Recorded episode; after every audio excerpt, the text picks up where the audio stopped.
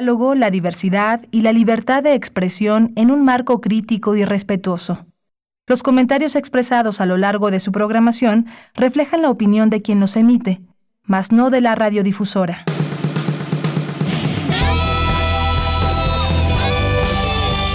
Prisma RU. Relatamos al mundo.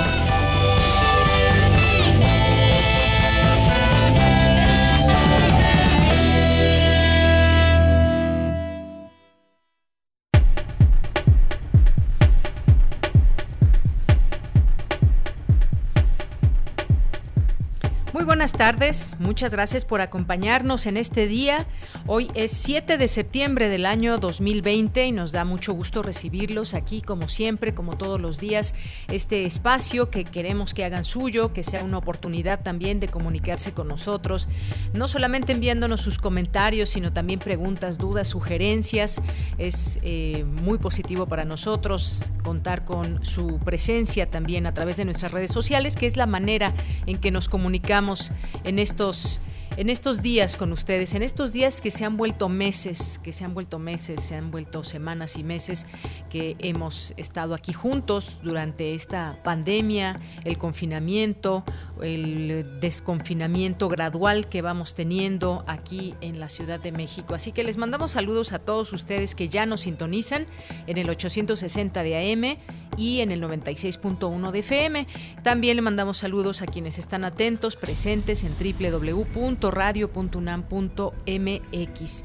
Soy de Yanira Morán, los saludo con mucho, mucho gusto, mucho entusiasmo en este día y saludo también a mis compañeros allá en cabina que hacen posible que usted nos pueda escuchar.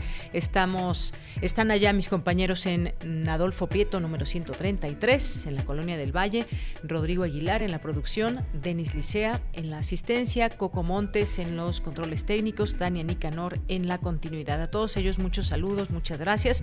Y pues vamos a tener hoy en el programa a lo largo del programa algunos temas. Hoy vamos a estar destacando pues muchas cosas que suceden desde nuestra universidad a través de nuestras notas informativas de nuestros compañeros eh, reporteros.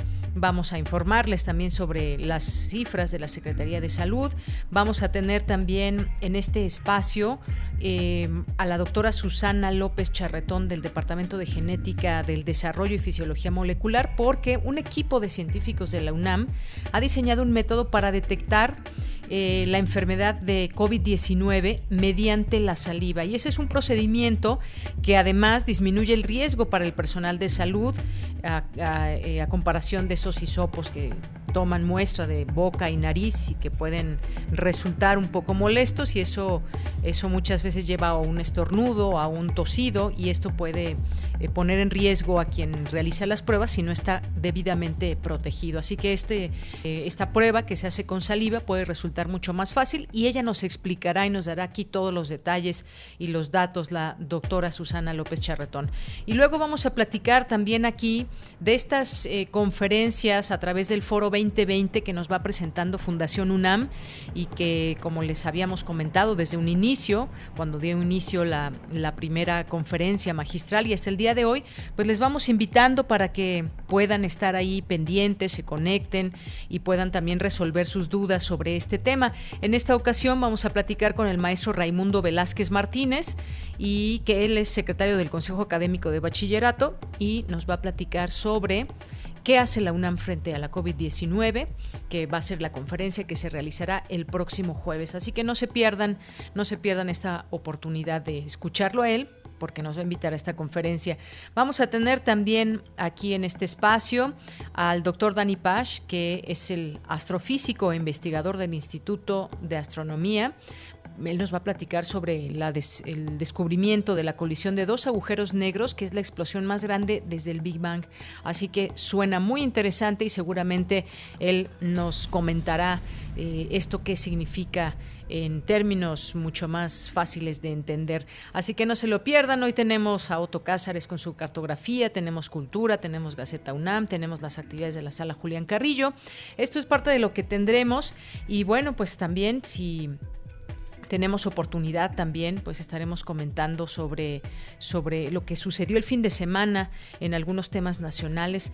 Eh, niegan el registro como partido político a México Libre, se irán al tribunal, vamos a ver qué sucede ahí. Justamente de eso platicábamos el viernes con, con Álvaro Delgado, el periodista que nos, nos explicaba y nos decía los por qué no se le, se le debía dar el registro a, México Libre y fue de esta manera, justamente con todos esos elementos que al expresidente le parecieron argumentos ridículos, por cierto, que lo dijo en su cuenta de Twitter y se hizo tendencia, la verdad, en redes sociales el hecho de que no le hayan dado registro al partido eh, donde pues están detrás Felipe Calderón y su esposa Margarita Zavala.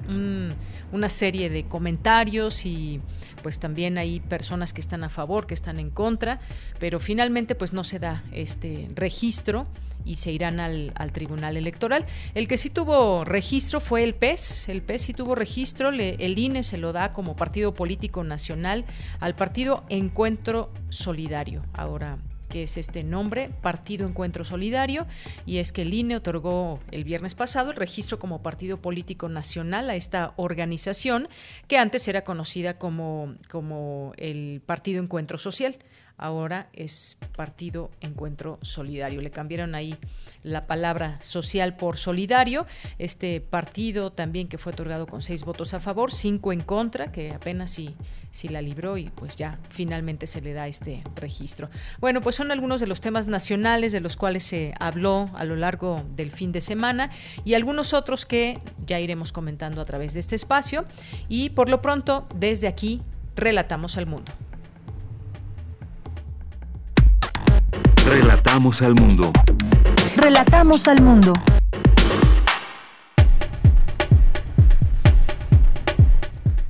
La una de la tarde con 10 minutos y en este lunes 7 de septiembre, el Centro de Investigaciones sobre América del Norte de la UNAM ha realizado notables acciones para visibilizar la producción de conocimiento generada durante 30 años en torno a una de las regiones más dinámicas y complejas del mundo. Señalan expertos que la pandemia también da la posibilidad de tomar acciones que apuesten por una sustentabilidad ambiental. Entre las principales características del trabajo de enfermería está la versatilidad y su capacidad de adaptación ante momentos difíciles, señala especialista. En temas nacionales, el presidente Andrés Manuel López Obrador dijo que por 45 días evitará hablar de temas de Estados Unidos hasta que sean las elecciones en noviembre en ese país. Al arrancar de manera oficial el proceso electoral 2021, el presidente del Instituto Nacional Electoral, Lorenzo Córdoba, llamó a los partidos políticos a respetar las reglas y a las autoridades a no interferir con recursos públicos. ¿Se cumplirá todo esto? El gobernador panista de Chihuahua, Javier Corral, recibió este lunes en el Palacio de Gobierno a los ocho mandatarios estatales que integran la Alianza Federalista, que son los gobernadores que emanan de distintos partidos eh, y que son los conocidos como, como gobernadores de oposición, para que celebren una reunión interestatal que hablen de COVID-19 y se sepa en esta reunión si van a continuar dentro de la Conferencia Nacional de Gobernadores. Los senadores Juan Cepeda de Movimiento Ciudadano y el independiente Emilio Álvarez y Casa firmaron que Rosario afirmaron que Rosario Barra eh, perdón, que Rosario Piedra, titular de la Comisión Nacional de Derechos Humanos, debe renunciar cuanto antes al cargo. Autoridades judiciales de Chihuahua vincularon a proceso la noche del domingo al abogado Juan Collado por el presunto desvío de 13.7 millones de pesos. En temas internacionales, el número de casos totales de COVID-19 en el mundo ascendió a 27.114.051 de acuerdo con el conteo de la Universidad John Hopkins, mientras que hay 800 89.352 fallecimientos. Rusia iniciará esta semana la administración a voluntarios de una vacuna contra el virus SARS-CoV-2, informó el Ministerio de Salud. Prisma RU. Relatamos al mundo. Bien, y hoy en perdón, en los temas de salud y lo que dice la Secretaría de Salud es que reporta hasta el día de hoy 67.558 muertes por COVID-19 y 643.023 casos confirmados. El subsecretario Hugo López Gatel advirtió que México no está exento de un rebrote de coronavirus. Vamos a escucharlo.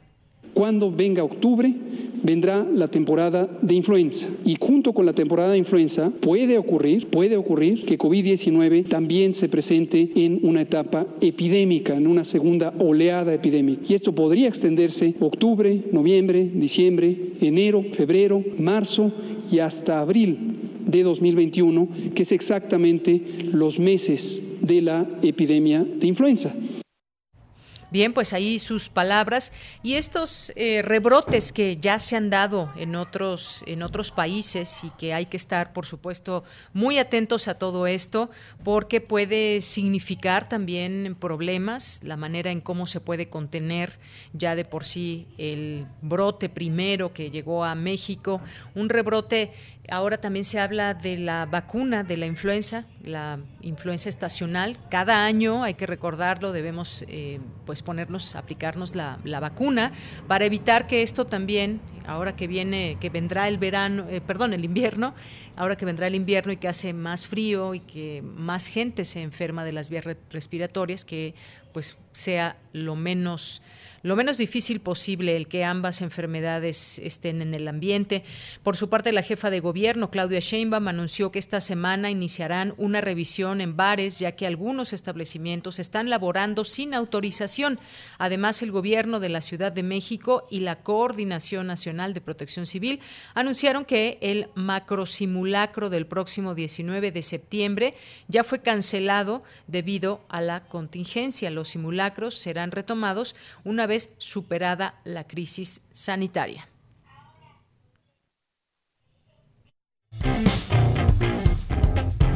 Campus RU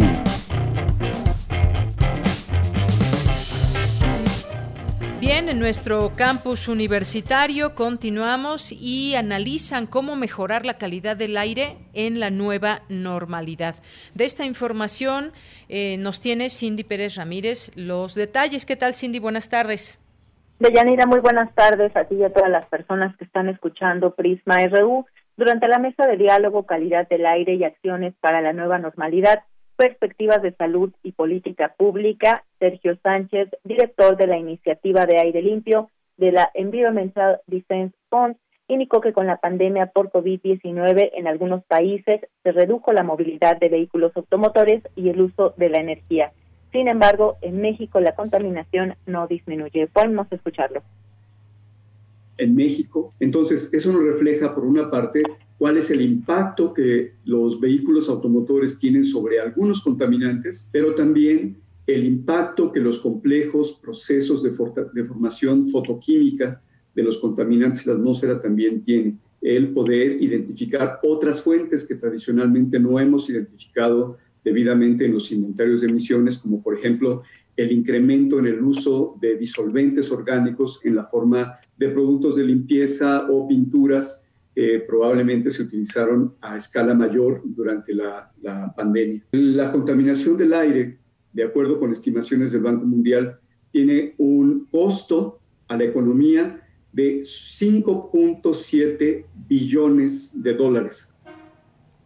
Por su parte, Beatriz Cárdenas, directora de calidad del aire del Instituto de Recursos Mundiales México, remarcó que debemos conocer no solo el impacto de la contaminación, sino también las fuentes de emisión hemos luchado mucho por un aire limpio, quienes hemos trabajado en este tema, pero a lo mejor sería bueno ahorita ver eh, cuáles son las maneras de cambiar o de hacerlo más efectivo. Sabemos que eh, si queremos seguir generando energía limpia, tenemos que considerar que el depósito atmosférico va a afectar. Tenemos muy claro también los diferentes impactos en agricultura, en bosques y en biodiversidad, no solamente en salud humana. El trabajo para mejorar la calidad del aire, para reducir emisiones, tiene que ser transversal. Lo que nos ha dejado patente la, la pandemia es pues que el aire ambiente y el aire intramuros están ah, altamente conectados. Deyanira, la Oficina Regional para Europa de la Organización Mundial de la Salud, recordó hoy en la celebración del primer Día Internacional del Aire Limpio por un Cielo Azul que la mala calidad del aire es un factor de riesgo importante para las enfermedades respiratorias y cardiovasculares agudas y crónicas. Esta es la información. Gracias, Cindy. Muy buenas tardes. Entonces, pese al confinamiento, no se ha tenido pues índices que, que nos den cuenta de que ha bajado la contaminación del aire en estos meses.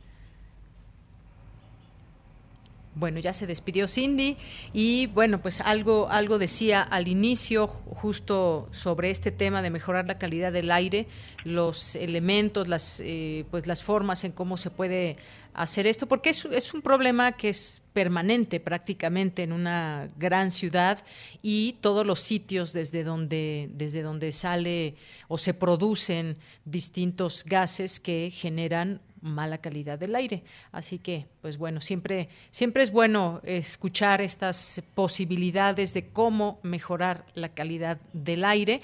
Y uno pensaría que, pues, en una gran ciudad como la Ciudad de México, los índices eh, puedan bajar quizás no de manera notoria, porque hay muchos eh, también elementos que hay que tomar en cuenta, no solamente es la circulación de los automóviles o del transporte público, que en algún momento pues sí eh, se bajó el uso, pero pues ahora ya vemos poco a poco que se regresa a esa normalidad. Nos vamos ahora con Dulce García. El doctor Jorge Peón Peralta, director del Instituto de Química, presentó hoy su informe de actividades y de esto nos cuenta Dulce García. ¿Qué tal, Dulce? Buenas tardes. Así es, Deyanira. Muy buenas tardes a al auditorio de Prisma RU. En su segundo informe de actividades 2019-2020, eh, Jorge Peón, director del Instituto de Química, eh, refirió cuáles fueron las contrataciones de académicos que apoyaran en labores de vinculación, así como en investigación de síntesis orgánica, desarrollo de compuestos antimicrobianos y nanotecnología de moléculas biológicas, entre otros temas. Vamos a escucharlo de Yanni como investigadores eh, del programa CIJA, entre ellos el doctor Hernández en síntesis orgánica y también al doctor Torres, de nuevo en síntesis orgánica, además de la doctora Seapa, que va a estar trabajando en el desarrollo de compuestos antimicrobianos, justamente a través del el tema de productos naturales de bacterias. Eh, otras contrataciones eh, corresponden al área de bioquímica estructural, que también es para obtener blancos moleculares para el desarrollo de compuestos antimicrobianos, en particular contra microbios resistentes es la contratación de la doctora Martínez. En el área de catálisis, que también es una de las áreas importantes para el instituto, contratamos a la doctora Carmen Ortiz y están por integrarse al instituto el doctor Daniel Finkelstein, que está trabajando en el área de resonancia magnética nuclear y nanosistemas, y en un tema eh, directamente relacionado con la nanotecnología de moléculas biológicas que estamos trabajando en el instituto, la doctora Danaí Montalbán Sorrosa, que está trabajando en un área muy interesante acerca de células artificiales. Deyanira Jorge Peón detalló los proyectos académicos que han sido financiados con recursos del instituto. Estos proyectos de Yanira suman 94 y corresponden a ingresos por más de 35 millones de pesos, así lo refirió. En el periodo de 2019 a 2020, mayo de 2020, tenemos actualmente 49 proyectos PAPIT, ya la gran mayoría de los investigadores tienen su propio proyecto PAPIT.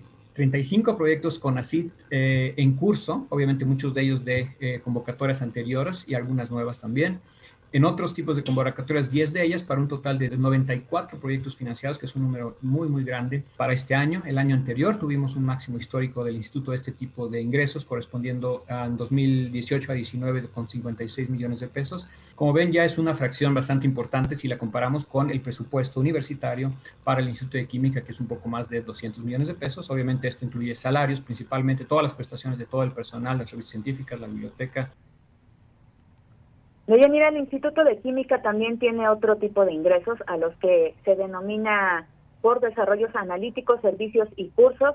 Estos ascendieron en 2019 a más de 7 millones de pesos.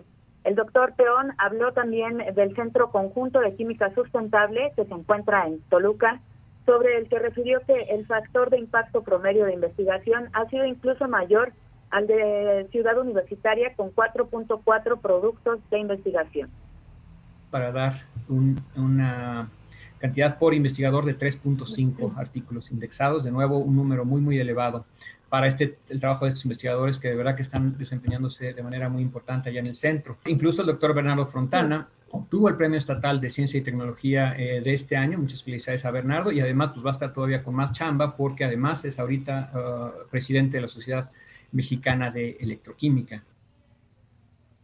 Deyanira, una de las labores que más destacó del Instituto de Química el doctor Peón fue que en el Centro Conjunto de Química Sustentable hay una colaboración importante con la Universidad Autónoma del Estado de México, lo que significa un apoyo fuerte de una universidad nacional como es la nuestra, la UNAM, hacia una universidad local. Esta es la información. Dulce, muchas gracias por la información. Muy buenas tardes. Gracias a ti, buenas tardes. Hasta luego. Continuamos. Porque tu opinión es importante, síguenos en nuestras redes sociales, en Facebook como Prisma RU y en Twitter como arroba PrismaRU. Una de la tarde con 24 minutos. Un equipo de científicos de la UNAM diseñó un método para detectar el SARS-CoV-2 mediante la saliva. Este procedimiento, además de disminuir el riesgo para el personal de salud y acelerar el diagnóstico, es 50% más económico que la recolección de muestras con hisopos en nariz y garganta. Hoy entrevistaremos a la doctora Susana López Charretón del Departamento de Genética del, del Desarrollo y Fisiología Molecular del Instituto de Biotecnología. Qué gusto tenerla en el programa, doctora, bienvenida. Hola, ¿qué tal? Buenas tardes, muchas gracias. Eh, doctora, pues platíqueme por favor sobre este proceso que resulta ser más sencillo, más económico y pues se necesita solamente una muestra de nuestra saliva para hacer una prueba.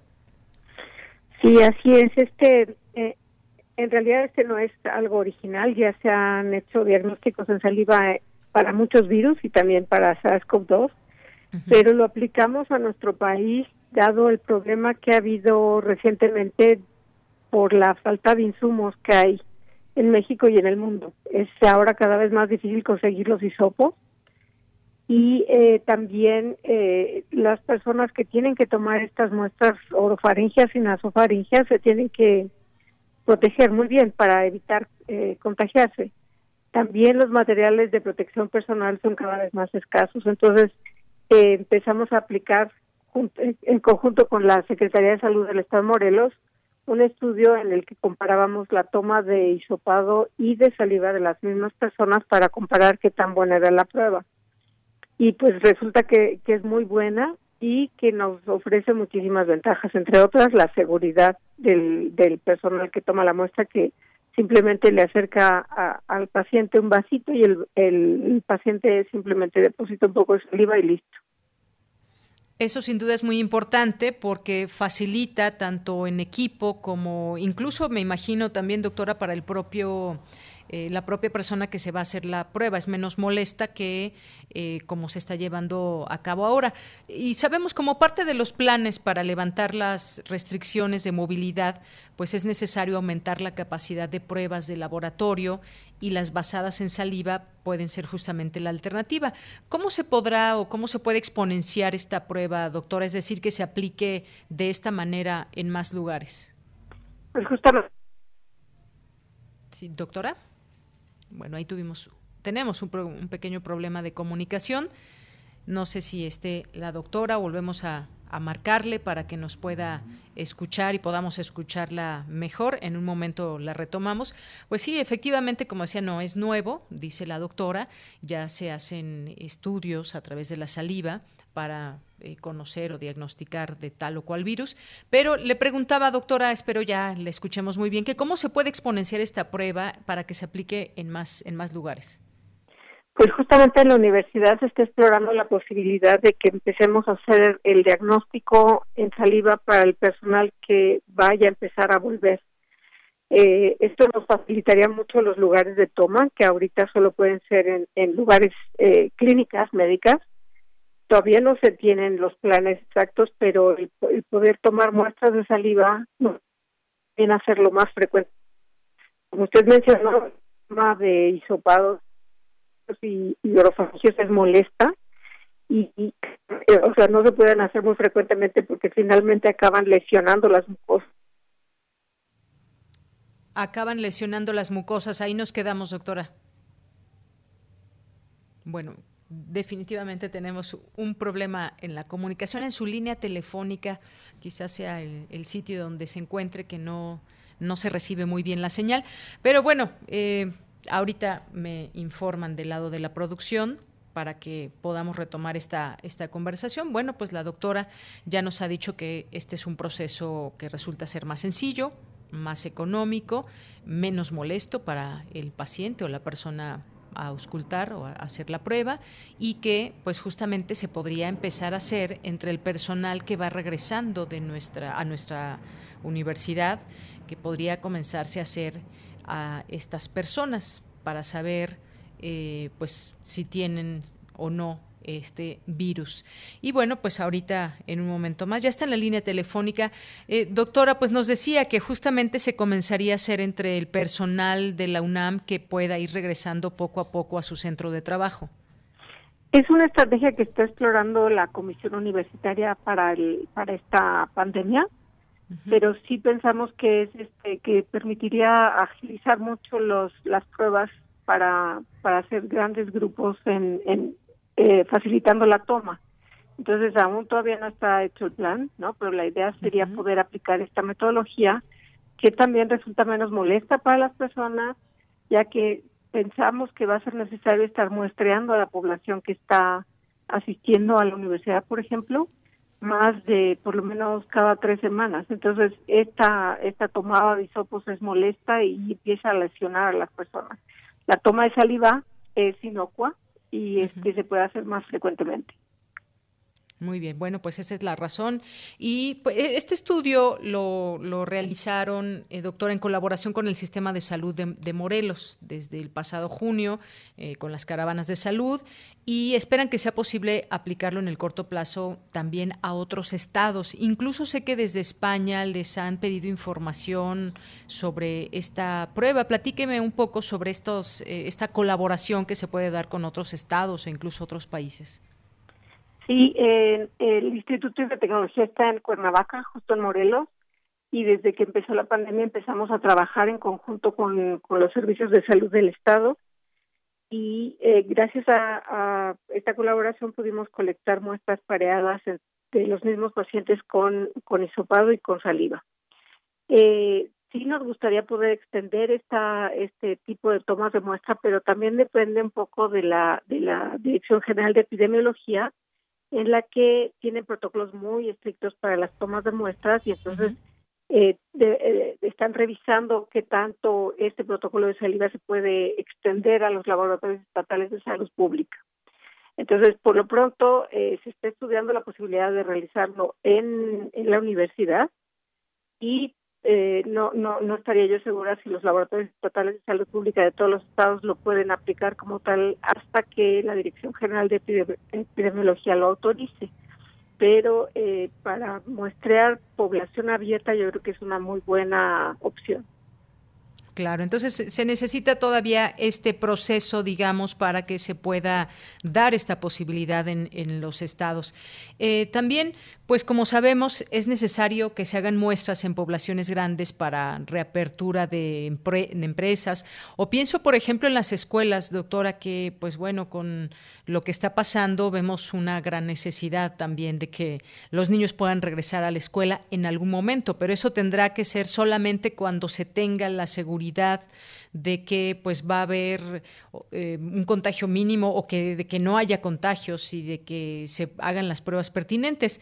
Eh, si queremos que regresen a la escuela y sobre todo también empresas donde pues hay mucha gente en contacto, pues se tienen que hacer este tipo este tipo de pruebas. Así es, de hecho, eh, en la Ciudad de México me parece que tienen han solicitado que se hagan pruebas al 3% de los empleados de las empresas para iniciar el trabajo. Y de esa manera podemos por lo menos saber quiénes están contagiados, quiénes están portando el virus y, impedir que esas personas entren a trabajar y contagien a los demás. Lo mismo sería en las escuelas, el poder, eh, digamos que hacer un tamizaje de las personas que van a volver para que todos los que entren estén sanos para que todos los que entren, bueno, doctora, ¿me escucha? Bueno, en un momento ya retomamos la comunicación y yo creo que ya para, para despedirnos de la doctora, quizás un dato que yo quería compartir con ella, con todo el público también, es que esta investigación pues está realizada en colaboración con eh, distintas personas que trabajan ahí en el instituto, como ya nos explicaba la doctora, con la Secretaría de Salud de Morelos, que es donde se encuentra el instituto en este estado, y que fue aceptada para también su publicación en el Journal of Clinical Microbiology y ya se encuentra disponible en línea. Si alguien quiere leerlo, tener detalles, pues ya se encuentra en línea. Esto es importante el que se haya eh, también eh, aceptado esta publicación porque pues nos da cuenta de la seriedad y el compromiso de este tipo de trabajos que se están haciendo desde el instituto. Doctora, eh, retomamos la comunicación, algo con lo que se quiera despedir, algo que se me haya escapado preguntarle. Le decía yo también que España incluso sé que, que pidió apoyo a México y si se ha realizado en otros países también este tipo de, de prueba. Sí, de hecho, eh, ya, ya empezaron en Estados Unidos, salió un artículo hace dos semanas de, de un estudio muy similar al que nosotros hicimos en Yale, y este estudio lo aprobó ya, el tipo toma de muestra lo aprobó ya la FDA con una de estas este, medidas de emergencia para que se empiece a aplicar en las universidades de Estados Unidos. También ya se hacen pruebas masivas de saliva en Japón. Entonces sí, ya es un que cada vez lo estamos adaptando más justo porque podemos tomar muestras de manera sencilla. De manera sencilla. Ahora, mencionaba usted también que es más económica esta prueba. Digamos que... ¿Qué porcentaje, digamos, está manejando entre la que actualmente se hace y esta? ¿Qué tan más barata es? Eh, los gastos que se ahorran principalmente son eh, el, los hisopos que son caros y la, la, el equipo de protección personal del personal médico que es el que toma la muestra. Ahora además la, la, la saliva se puede extraer por un método más sencillo que toma 10 minutos y que sale mucho más barato y es lo que nosotros también eh, aplicamos en nuestro artículo y que también está aplicado en otros países y eso ahorra como la mitad de la prueba porque el que se usa para purificar el virus es muy caro y es de difícil acceso. Muy bien. Pues doctora, ha sido un gusto platicar con usted, que nos dé un poco más de detalles de lo que es, significa esta prueba y cómo se podría potenciar para que en otros sitios, en otros estados, eh, se pueda también replicar. Muchísimas gracias. Gracias y perdón por la, la conexión. No se preocupe, no se preocupe, doctora. Muchas gracias. Hasta luego. Gracias por estar con nosotros a la doctora Susana López Charretón del Departamento de Genética del Desarrollo y Fisiología Molecular del Instituto de Biotecnología de la UNAM. Si ustedes quieren seguirlo, su cuenta en Twitter es arroba IBT-UNAM, todo en mayúsculas, IBT-UNAM UNAM. Y justamente pues siempre importante enmarcar estas eh, digamos eh, muy buenas aportaciones desde nuestra universidad y que de esta manera se pueda potenciar este tema de las pruebas porque no es no es ni tan barato ni tan cómodo. Y bueno ha sido también un punto de eh, polémica el qué tanto se deben qué tantas pruebas se deben realizar o no sobre todo ante esta, este regreso gradual que estamos teniendo a las actividades.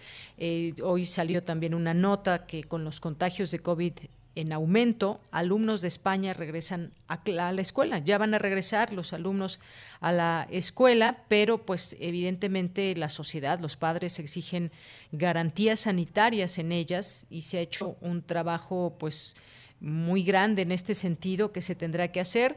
A ver, me parece que hoy fue, hoy fue si regresaron o no los, los alumnos de España, pero hay una fotografía en donde muestra eh, ya, lo único que quisiera saber es de cuándo es esta foto, pero pues se nota ahí ya un salón muy amplio, con una distancia bastante, eh, digamos, positiva entre los alumnos, una distancia eh, que pues puede evitar justamente el contagio y están con los, con los cubrebocas. Posiblemente sea esta eh, fotografía del día de hoy, ya que esta nota del mundo pues trae la fecha de hoy. Pero bueno, ahí España ha sufrido una escalada de casos de COVID-19 y pues hay un regreso a clases en todo esto. Continuamos.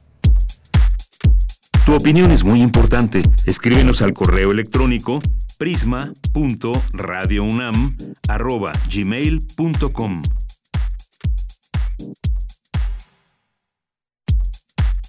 Prisma RU. Relatamos al mundo. Una de la tarde con 38 minutos y ahora doy la bienvenida al maestro Raimundo Velázquez Martínez, secretario del Consejo Académico del Bachillerato. Maestro, bienvenido, muy buenas tardes. Yanira, ¿cómo estás? Un saludo a ti y a todo tu amable auditorio. Gracias, maestro. Pues platíquenos sobre esta conferencia como parte del Foro 2020 que eh, pues organiza Fundación UNAM y nos da mucho gusto aquí recibirlos para que nos inviten a estas importantes conferencias. Cuéntenos, maestro. Muchísimas gracias, Yanira. Antes que nada, un agradecimiento y una por habernos permitido este espacio. Fíjate que algo que me gustaría iniciar brevemente, si me lo permites, es comentar que, bueno, la universidad siempre ha fomentado la apertura de espacios de reflexión sobre las tendencias del mundo y en particular los grandes problemas del país, mediante el análisis y la discusión académica de diversos temas, eh, a través de eventos y foros, eh, buscando siempre desarrollar soluciones a estos grandes desafíos y establecer políticas o eh, fomentar políticas públicas que mejoren las condiciones de nuestra sociedad.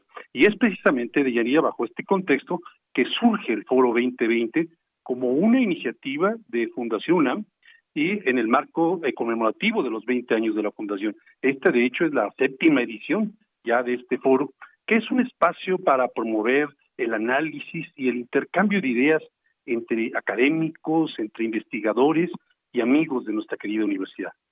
Eh, desde el principio de esta iniciativa, quiero comentarte, la Fundación ha contado con la participación de los consejos académicos de área y del bachillerato, así como con el apoyo de TV UNAM y de Radio UNAM, y es precisamente, Deyanía, en esta séptima edición del foro, que continuando con este interés de abordar temas de vanguardia desde las diferentes áreas académicas, eh, este año el tema central es precisamente algo que nos preocupa y nos ocupa a todos, eh, que es precisamente la pandemia.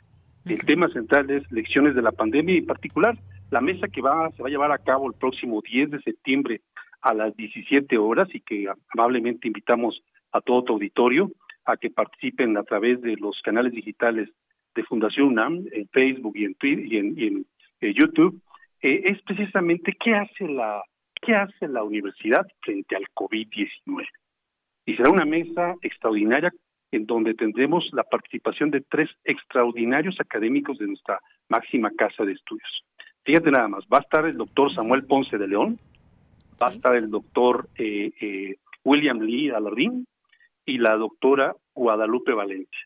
Cada uno nos hablará desde su área eh, eh, de aspectos muy relevantes. Ejemplo, el doctor Samuel Ponce León nos va a hablar sobre fricciones, acciones y reacciones ante el, COVID-19. En el caso del doctor William Lee, pues nos hablará sobre cuál es la relación y cómo están participando las ciencias como la geografía, la astronomía, las matemáticas para enfrentar esta situación. Y por su parte, la doctora Valencia también nos hablará sobre cómo está haciendo frente al COVID-19, pero desde las ciencias sociales y, la, y las humanidades. En verdad va a ser va a ser un deleite escuchar a estos magníficos ponentes, eh, para lo cual estamos invitando a todo tu amable auditorio. Muy bien, bueno, pues sí, se antoja muy interesante todo esto, sobre todo, pues este eh, grupo también de investigadores, de doctores que han estado atentos desde un primer momento y que han seguido también sus distintas investigaciones y creo que más que otra cosa también podemos aprender justamente de todo lo que ellos nos digan y y además siempre se tiene la posibilidad de eh, pues de generar preguntas preguntas y respuestas que tenga la gente dudas y que pueda hacerle directamente a los invitados maestro. Así es Deyanira. Indudablemente bueno estos espacios son abiertos y, una de las razones son los objetivos, precisamente algo que, la universidad ha intentado eh, a lo largo de todo su tiempo, que es eh, socializar el conocimiento. Efectivamente, la intención es que nuestro público que nos acompañe el próximo 10 de septiembre, pues tenga la oportunidad de conocer lo que la universidad está haciendo en diferentes ámbitos eh, académicos y en donde se han volcado prácticamente y se han reorientado los esfuerzos de muchos de nuestros investigadores. Por supuesto que tendremos esa posibilidad, por lo que invitamos a todo tu amable auditorio a que participen, asistan, nos acompañen y, se puedan se pueda dar respuesta a muchas de las dudas que surgen y puedan conocer muchas de las acciones que la universidad está emprendiendo, no solamente al interior de la comunidad universitaria de Yanira, sino también en coadyuvancia con otras instituciones educativas y gubernamentales para hacer frente a esta enfermedad. Muy bien, pues sí, eso de socializar el conocimiento me parece muy bien porque además se hace una divulgación científica muy importante. Cuando nos preguntamos qué ha hecho la UNAM desde antes que llegara este virus a México, pues ha sido mucho. Desde un inicio se puso eh, a disposición información, se formó una comisión muy importante para conocer pues a detalle que, que pudiéramos ir conociendo también como sociedad y con información científica desde, desde la UNAM y lo que estaban viendo los, los científicos y los doctores de cómo ir enfrentando esta enfermedad y este virus en México. Así que cuando nos preguntamos qué hace la UNAM frente a la COVID-19, yo creo que será eh, pues muy una respuesta muy amplia, una respuesta que nos lleve a distintas eh, áreas también de la medicina, la psicología, eh, incluso las humanidades también. Todos han estado colaborando para pues que podamos tener información y generar también distintas opciones en torno a esta enfermedad, maestro. Así es, Yanira. Mira, como bien lo dices, y, para redondear lo que planteas, lo que comentas, efectivamente la universidad siempre ha sido es y seguirá siendo un faro de luz que ilumina nuestra sociedad desde el aspecto, desde la perspectiva académica y de las ciencias. Esa es una de las grandes funciones y efectivamente la idea es mostrar que la universidad cumple y seguirá cumpliendo con la sociedad mexicana. Así es, maestro. Pues nos resta más que invitar a la gente que nos está escuchando que se una a esta conferencia, Lecciones de la Pandemia, ¿qué hace la UNAM frente a la COVID-19? Desde las ciencias y las humanidades, ya nos decía usted, participan ni más ni menos el doctor Samuel Ponce de León, el doctor William Lía Alardín, la doctora Guadalupe Valencia García. Usted va a estar como moderador próximo jueves, 5 de la tarde. La transmisión es en vivo a través de los canales de Fundación UNAM tanto en Facebook como en YouTube, en fundación.unam.mx y en YouTube, pues ponen ahí Fundunam. Ahí pueden eh, disfrutar y podemos aprender también más de lo que está haciendo nuestra universidad frente a esta situación. Eh, maestro, muchísimas gracias por estar aquí con nosotros. Al contrario, Deyanira. Muy buenas tardes. igualmente, un saludo a todo tu auditorio. Gracias. Desde aquí un abrazo, muchas gracias al maestro Raimundo Velázquez Martínez, que es secretario del Consejo Académico del Bachillerato. Y bueno, pues esta conferencia que nos eh, invita. Y decía yo, pues esta situación que por supuesto también en el mundo apremia a pues conocer a detalle cómo se va comportando en cada en cada sitio y que si bien aquí en México eh, pues llevamos digamos algunas semanas de em, digamos que llegó después que en otros en otros lugares y hemos aprendido de distintas experiencias hemos aprendido qué se hace qué no se hace los números la verdad es que pues sí no nos gusta que cambien eh, que existan pues muchas personas que han perdido la vida o personas que han sido contagiadas y también la responsabilidad social que hay en todo esto. Hoy eh, tomábamos este caso en algunos otros lugares, ya han regresado a las escuelas, también en, en Francia, en otros sitios, hoy en España. Y bueno, pues es interesante también ir viendo qué pasa en nuestro entorno, en nuestro entorno que significa también el mundo y aquí en México, pues no sabemos todavía cuándo se regresará a las labores cotidianas, cuándo regresarán los niños a la escuela, cuándo se regresará de manera normal a las distintas eh, pues empresas y que todo vuelva a esa normalidad. Hay un, un artículo interesante que habla justamente de pues que mucha gente se ha quedado sin dinero y tiene miedo de salir a la calle o de contagiarse y pues esta nueva normalidad tiene muchos retos. Mucha gente ya comienza a salir, empieza ya están en los restaurantes, están en algunos sitios eh, tratando de reintegrarse a esa nueva normalidad, pero hay muchos también que no. Hay muchos también que todavía tienen esas eh, dudas y tienen un poco de miedo y sobre todo también muchos tienen afectada su economía. Así que son distintas situaciones que, las que debemos observar en la sociedad eh, no todos vamos a la par en todo y pues de esto también se trata o hay que ver esa, esa normalidad que no es la misma para todos. Continuamos. Porque tu opinión es importante, síguenos en nuestras redes sociales, en Facebook como Prisma RU y en Twitter como arroba PrismaRU.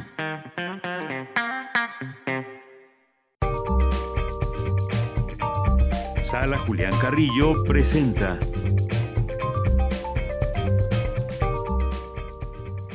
Bien, pues nos enlazamos vía telefónica con nuestra querida Montserrat Muñoz. ¿Cómo estás, Monse? Muy buenas tardes. Hola, ¿qué tal? Buenas tardes. ¿Aquí me oyen? ¿Me escuchan? Sí, te escuchamos muy bien. Adelante. Perfecto. Me sintonizan, me sienten. Saludos de Yanira, equipo de Prisma RU. Por supuesto, también a nuestros queridos radioescuchas, cibernautas, asistentes, todos quienes estén conectados en este momento, sepan que los lunes les contamos sobre las actividades de extensión cultural y pues también los ecos que siguen siendo presentes de la sala Julián Carrillo. Primero que nada, tengo que contarles que en octubre inicia el próximo curso de oratoria en línea, esto es a través de Radio Universidad, quien convoca, Extensión Cultural invita. El curso será impartido por la gran maestra y actriz Elena de Aro, que tiene un programa espectacular sobre cómo trabajar el cuerpo y la voz para leer e interpretar textos, ya sea guiones literarios, cuentos para niños, guiones radiofónicos, obras de teatro y más. Si ustedes están interesados, por favor, vayan corriendo por su celular, por pluma, por papel, desde donde quiera que estén atentos. Anoten este teléfono. También la información ya está en una imagen, tanto en Twitter como en el Facebook de la Sala Julián Carrillo. Y el teléfono es el 55 34 57 80 65. Ahí les dicen costo, inscripción, días, les leen un poquito del programa y también pues nos dará muchísimo gusto continuar con estos cursos en línea que pues son grupales y seguro algo se comparte en común que sea de mucho valor. Entonces les garantizamos el, el trabajo de la maestra Elena de Aro y pues llamen si están interesados o interesadas. También, Deyanira, es un gusto contarles que ya estamos migrando con actividades digitales al Facebook de la Sala Julián Carrillo y este fin de semana, el sábado, ya pueden encontrar una transmisión que es una entrevista a cargo del equipo de los otros libros, este Tianguis de la Diversidad Textual que como tradición se celebra en Radio Universidad en físico, pero pues ahora tenemos conversaciones con los editores y es una charla genial con Héctor Salik, que es nuestro compañero y productor, también estrenándose en la conducción, pues un poco más visual o televisiva, así lo vemos un poco, con Emiliano Escoto y Teresa Esparza. Espinaza, perdón. Ellos son eh, jóvenes editores quienes heredaron Revista Generación y Ediciones sin Nombre, respectivamente, y conversan sobre qué es pertenecer a una familia de editores, si es que realmente el trabajo editorial, ya sea para hacer una revista o un libro, es eh, meritorio para la sociedad, para la cultura, también para la diversión y para la resistencia. Así que por favor vayan, denle like a esta entrevista, comenten y pues estén pendientes porque próximos sábados a las 7 de la noche tendremos conversaciones, mesas y también los editores pondrán a la venta materiales únicos y exclusivos para que ustedes también puedan acercarse a este mundo del tianguis de la diversidad textual y pues así todo seguir haciendo comunidad digital, ¿verdad? Como no, una aldea digital. Y por último, paren los oídos, abran sus sentidos porque este mm, viernes a las 9 de la noche tendremos una retransmisión retransmisión con ancholotes. Ancholotes, una especie en peligro de expansión, una banda que nació en el CCH Oriente. Les mandamos muchos saludos a todos quienes sean ahí del CCH, de las preparatorias, de algún recinto universitario. Qué mejor que iniciar tu banda con tus compañeros de clase, ¿verdad? O saltarte la clase por tocar guitarra. Si es una clase fea, bueno, no se salten clases, pero sí, por favor, no se salten esta retransmisión a las nueve de la noche, Intersecciones Ancholotes, una banda de ska, fusión, reggae, pop ñero, eh, punk, brass, incluso han tenido colaboraciones con los rastrillos y son una nueva generación que de verdad está bien chida. Y no solo chida, que escucharon también ahí la conducción de Fernanda Figueroa y Jorge Razo, parte de nuestro servicio social y pues bueno, con un ánimo súper universitario, ese espíritu que caracteriza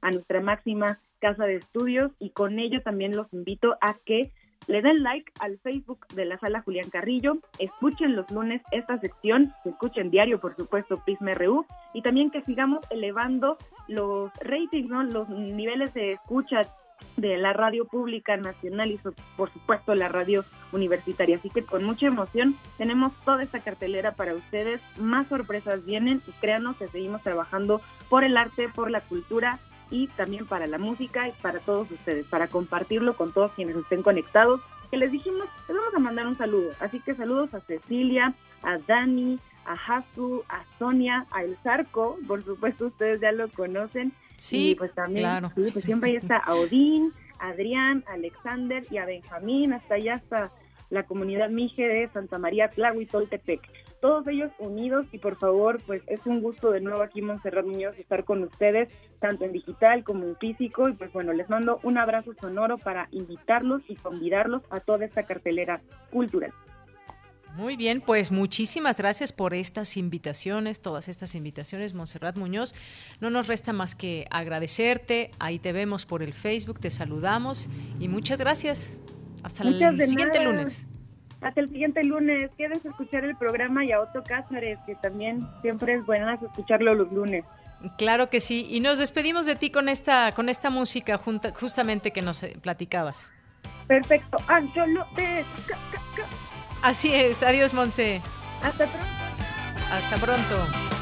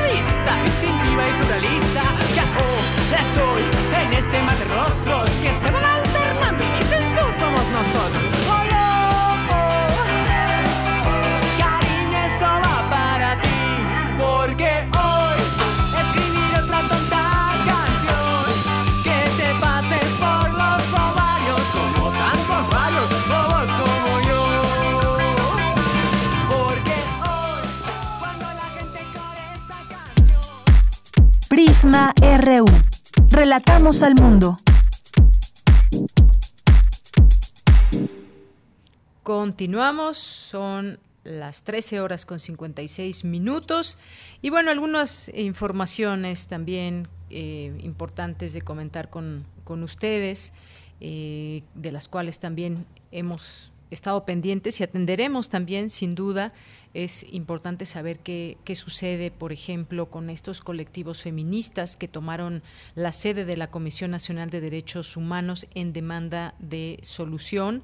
Eh, y bueno, pues ahí en el centro histórico señalan que no se retirarán del lugar mientras no se resuelvan por completo las demandas de varios familiares de víctimas de abusos. Ha habido eh, pues alguna movilización, distintas eh, voces que se han se han pronunciado ahí desde el viernes pasado. Y bueno, pues ahí están eh, estas eh, frases también y sobre todo sus demandas donde pues esta toma del inmueble ahí en el centro fue realizada de manera pacífica por distintos colectivos feministas y alerta de la situación eh, tensa debido pues a que no se atienden debidamente muchas situaciones y sobre todo algo que hay que mencionar y que es muy importante y que han justamente dado seguimiento de seguimiento las distintas organizaciones es qué pasa en los ministerios públicos. Todo el mundo quiere que cambiemos la Procuración de Justicia porque no funciona como tal de manera expedita y de manera confiable, sobre todo, cuántas denuncias no se hacen frente a, delitos que ya se cometieron ¿Por qué? Habrá que preguntarnos por qué. ¿Qué pasa en esos lugares que a veces desincentivan las ganas de ir a, denunciar? Que es algo que pues siempre exhortamos a que se debe de hacer porque eso es lo que nos marca la ley. Pero cómo ir cambiando justamente esos lugares que pues no, no, no, no tienen toda la eh, pues la posibilidad hasta el momento de trabajar con esa mm, visión de género, con hacer acompañamiento a distintas eh, mujeres que han sido afectadas, violentadas, a los familiares, en fin, todavía no llegamos a ese cambio que se quisiera y hay que seguirlo provocando y muchas de estas organizaciones pues siguen haciendo de manera intensa ese, ese trabajo. Así que lo destacamos hoy y seguiremos hablando de ese tema en la semana. Vamos a, buscar a alguno de los grupos de activistas de estas organizaciones para comentar y analizar este tema. Y ahí también, eh, pues a dos años que normalmente pues veíamos esta pasarela en televisión de los presidentes en turno, a informar sobre sus informes cada año. Bueno, pues no, no hemos tenido ahora esos informes o ese desfile. Sí hay, por ejemplo, una entrevista en la jornada, una entrevista en la jornada que le hacen al presidente López Obrador y dice 21 meses en el mando contra viento y marea y ahí pues destaca distintos temas en esa entrevista que le hace Reforma. Las reformas a la Carta Magna son para afianzar la 4T, indica a este medio. Cerca de su logro, de su logro, qué planes eh, sociales lleguen eh, a 70% de los mexicanos, cerca de su perdón, el manejo de la crisis y la epidemia es una gran tragedia, pero no variará la ruta de manejo, es lo que se dice ahí. Bueno, pues nos vamos al corte. Si a usted les gusta, les gusta el saxofón, pues vamos a escuchar un poco a este músico que es Sonny Rollins, que nace un día como hoy, tiene 90 años, es un músico estadounidense de jazz, saxofonista, compositor. Vamos a escucharlo para irnos al corte.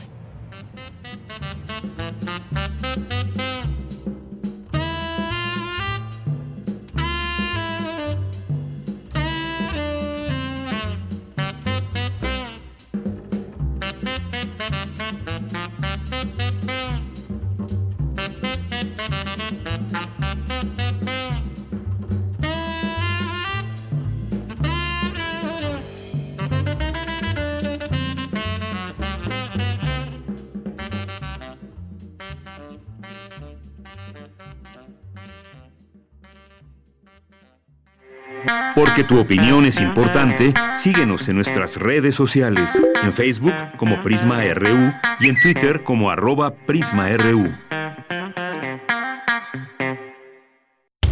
El distanciamiento social y el aislamiento son medidas necesarias para los tiempos que vivimos. Y donde el ocio aparece, la cultura llega a sanar. Cultura UNAM pone a tu disposición el programa Cultura UNAM en Casa una programación variada de actividades a distancia, a las cuales puedes acceder por distintos medios digitales, artes visuales, música, danza, teatro, cine, literatura, cursos, talleres y más. Busca las distintas opciones que hemos preparado para ti en TV UNAM, Radio UNAM y en culturaunam.mx. En redes sociales puedes estar al tanto de las actividades con el hashtag Cultura UNAM en casa.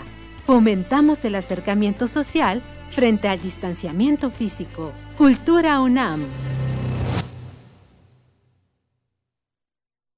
Las enfermeras, doctores y personal de salud se han convertido en verdaderos héroes, que ante la contingencia nos están dando todo y lo seguirán haciendo. Hoy arriesgan su vida para salvarla de otros. Luchan en primera fila contra un enemigo invisible que nos ataca día a día. Hoy, ellos son los protagonistas, a quienes les agradecemos que su prioridad sea nuestro bienestar. Reconocemos su coraje, entrega y vocación. Gracias por compartirnos su valor y esperanza ante la adversidad. A todos ustedes, nuestro respeto y admiración. Partido Verde, por un México unido. La ciencia que somos. La ciencia que somos. Iberoamérica al aire. Descubre la ciencia que está presente en tu día a día a través de cápsulas, reportajes, entrevistas y reportes en vivo. Viernes de 10 a 11 horas por el 96.1 FM. La ciencia que somos. Iberoamérica al aire. Una coproducción de Radio UNAM y las direcciones de divulgación de la ciencia y de las humanidades. Prisma RU. Relatamos al mundo. Bien, estamos de regreso, son las 2 de la tarde con tres minutos. Muchas gracias por continuar con nosotros a través de estas señales de Radio UNAM, aquí en el programa Prisma RU en el 860 de AM, en el 96.1 de FM y en www.radio.unam.mx.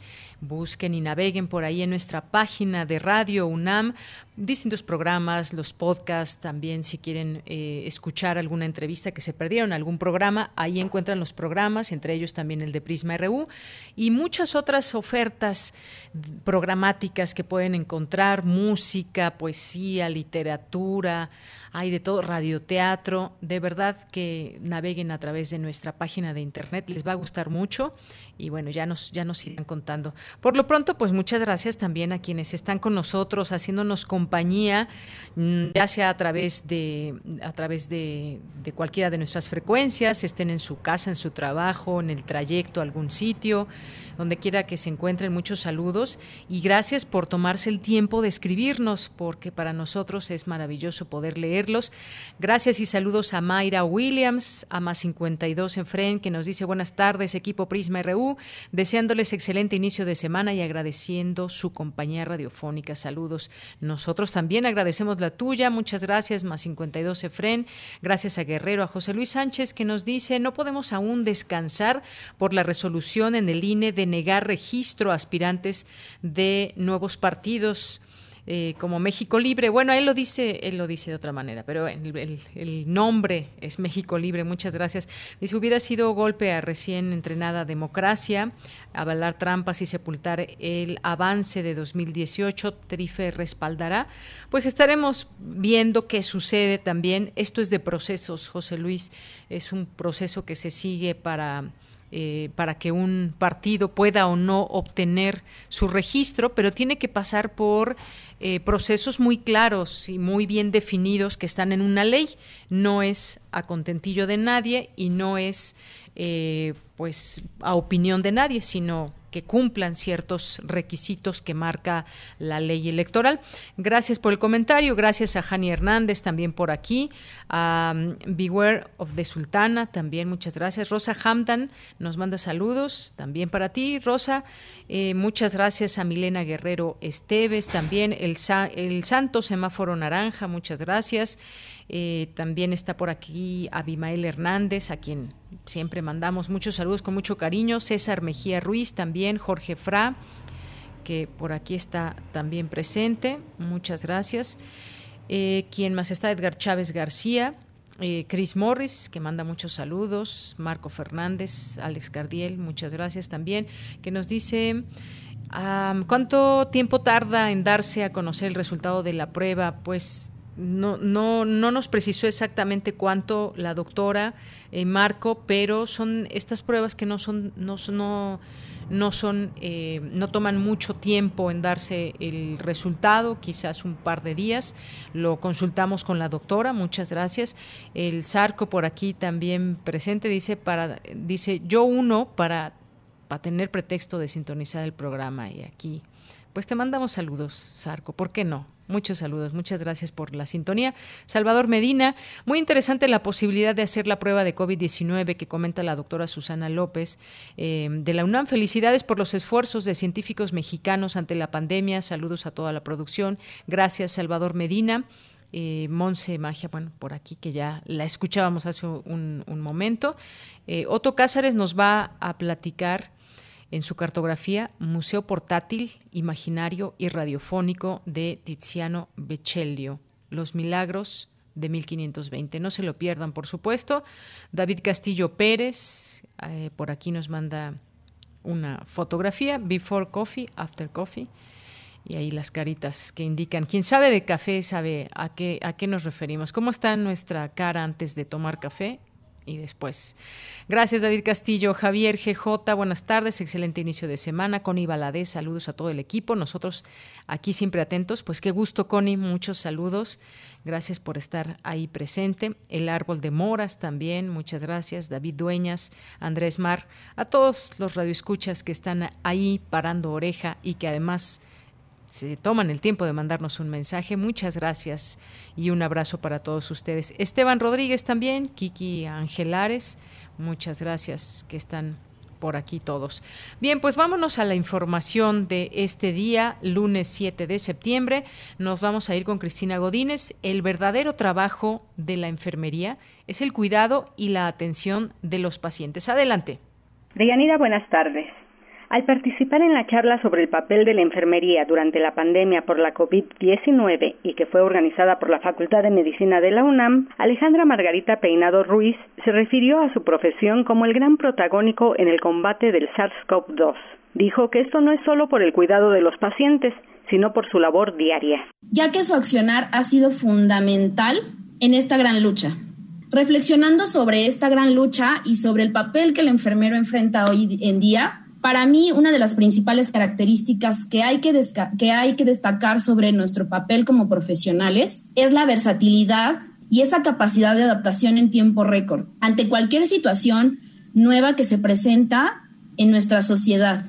Además de ello, durante estos meses ha sido una gran lucha inalcanzable para cada uno de nosotros, para todo, para todo nuestro gremio y para todo el equipo de profesionales que, que estamos en, el, en, el, en los hospitales. La licenciada en enfermería adscrita al Centro Médico Nacional 20 de noviembre del ISTE expresó que ella habla desde la primera línea en la atención de las personas enfermas. En la cual nosotros cumplimos todas nuestras funciones, las principales, que es el cuidado, que es curar, que es liderar y que es defender la salud y la integridad de nuestros pacientes. A pesar de los evidentes riesgos que conllevan día a día el enfrentar esta lucha y el cuidado de nuestros pacientes que son positivos y que se encuentran hospitalizados o que, se encuentran intubados o por esta enfermedad, hemos tenido nosotros que aprender y a decidir sobre la marcha. Enfermería ha tenido que verse en la necesidad de llevar a cabo las difíciles decisiones dentro del área. Muchas veces de, estas decisiones conllevan riesgos. ¿Por qué? Porque estamos literal solos. Muchas veces no tenemos al médico que nos, que nos guíe o que nos oriente o que nos dé un, un consejo. Nosotros hemos tenido que vernos en la necesidad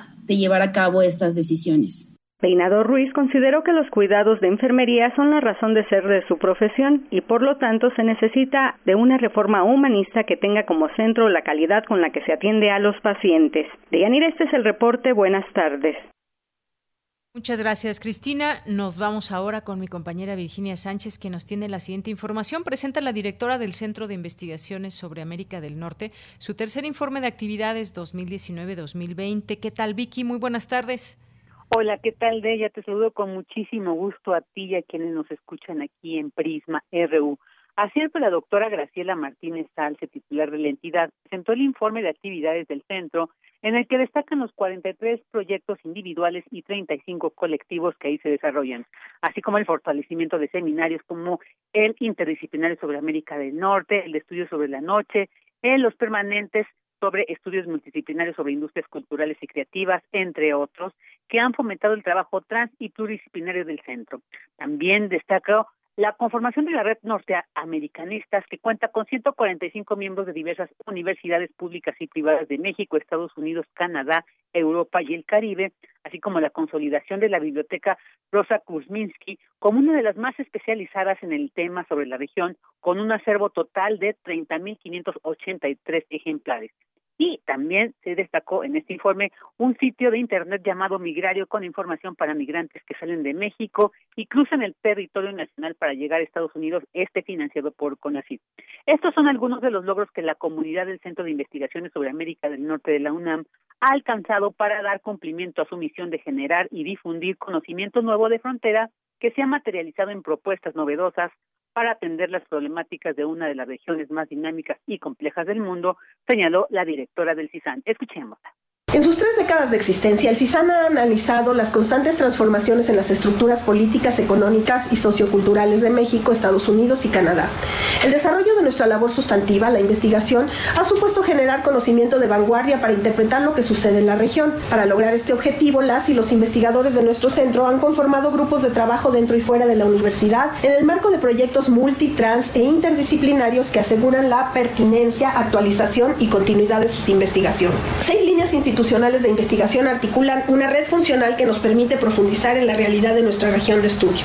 El objetivo de esta amplia propuesta temática es analizar no solo las problemáticas coyunturales, sino sobre todo fenómenos políticos, económicos, sociales y culturales en el mediano y largo plazo. Por su parte, la coordinadora de humanidades de la UNAM, Guadalupe Valencia García, quien comentó el informe, reconoció la consolidación del centro en todos los sentidos con un proyecto en común. Escuchémosla muchísimos sentidos en su articulación virtuosa o su articulación conflictiva, pero finalmente en su vinculación los que nos permiten ver la complejidad de una región que no puede entenderse solamente por su geografía, por sus relaciones geopolíticas, por el tema de la seguridad o de los derechos humanos o de la migración o el tema de eh, socioambiental, sino solo en la articulación de todos ellos, rescatando sobre todo esta dimensión no tangible que tiene que ver con la cultura, con las subjetividades, con el arte y que hacen también de esta región una región que existe también en el imaginario compartido. Ya este es el informe que presentó la directora del Centro de Investigaciones sobre América del Norte, su tercer informe de actividades 2019-2020. Muy bien, Vicky, pues muchas gracias por la información. Muy buenas tardes. Buenas tardes, ella. Hasta luego. Hasta luego. Bueno, y nos vamos ahora a las breves internacionales con Ruth Salazar.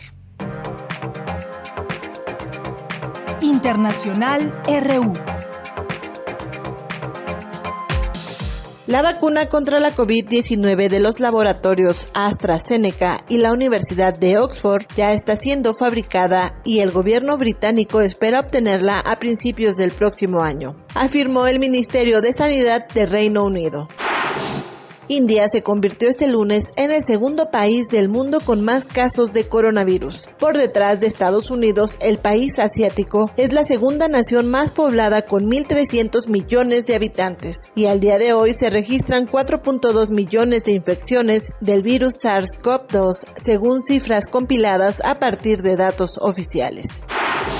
El secretario general de la ONU, Antonio Guterres, advirtió sobre el riesgo de hambruna generalizada que corren al menos cuatro países de África y Medio Oriente como resultado de la pandemia. Según Guterres, serían la República Democrática del Congo, Yemen, el noroeste de Nigeria y Sudán del Sur, los escenarios de las mayores crisis alimentarias del mundo. El gobierno de Vladimir Putin calificó de absurdas las denuncias que aseguran que Rusia fue la causante del envenenamiento del opositor Alexei Navalny, hospitalizado y en coma en Alemania y víctima de un agente nervioso de tipo Novichok. El fundador de Wikileaks, Julian Assange, compareció hoy en un tribunal de Londres para no ser extraditado a Estados Unidos, para enfrentar un juicio por cargos de espionaje. Los fiscales estadounidenses han acusado al australiano con 18 cargos de espionaje y uso indebido de computadoras por la publicación de Wikileaks de documentos militares secretos hace una década.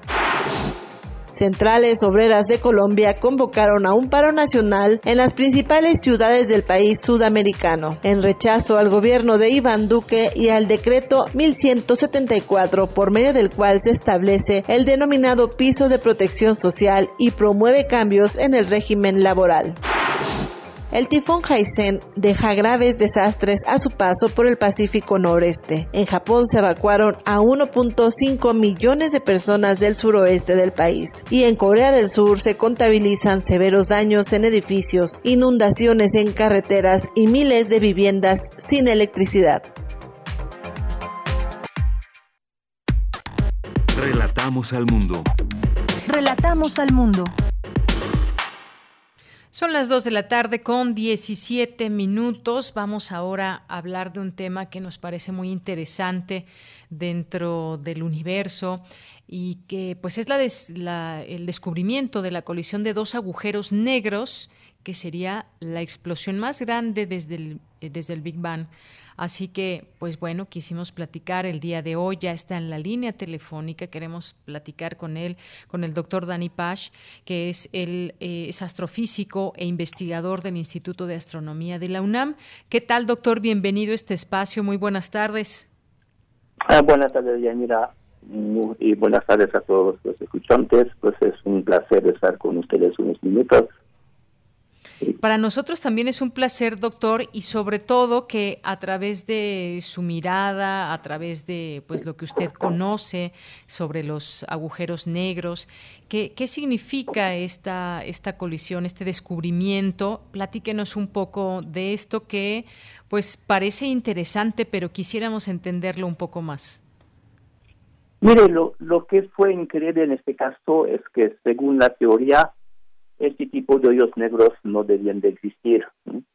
Por sus masas, tienen masa como de 60 y 80 veces la masa del Sol. Pues las teorías básicas de cómo se forman los hoyos negros nos decía que entre, digamos, 60 y 160 masas solares, esos hoyos negros no se pueden formar, ¿no? Entonces de repente nos salen con dos de estos y te ¿y esto de dónde salen, no? Entonces fue una sorpresa, hubo mucha sorpresa, de hecho, la, primera detección de colisión de hoyos negros que se anunció hace un par de años, pero ocurrió en 2015, eran dos hoyos negros de 30 masas solares que nunca habíamos visto hoyos negros así, ¿no? Luego se pudieron explicar de dónde salían, pero esto es todavía una sorpresa más grande, ¿no? ahorita la gente está haciendo teorías de dónde podían salir estos hoyos negros tan gigantes, ¿no? Y es. es. lo que pasa siempre cuando hay una nueva tecnología que podemos observar algo que no veamos antes, pues aparecen muchas cosas que esperamos y de vez en cuando aparecen unas cosas y, híjole, ¿y esto de dónde, no? Y yo creo que sí. No, sí, dígame, cuénteme, doctor.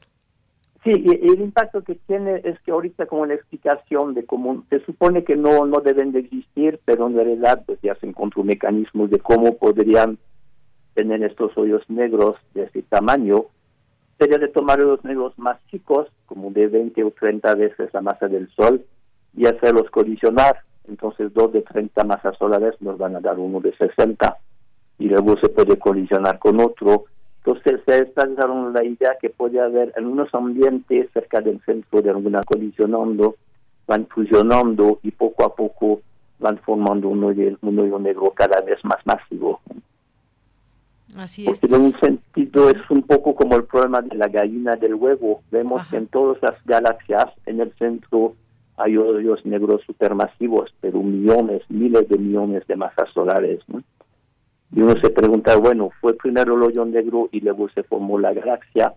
¿O se forma la galaxia y luego se formó el hoyo negro? ¿O, o van los dos formándose al mismo tiempo, ¿no? Como la gallina del huevo. Pues aquí es como una primera vez que lo vemos realmente ocurriendo, fusiones de hoyos negros bastante masivos que van a producir unos de lo que llamamos de masa intermedia, ¿no?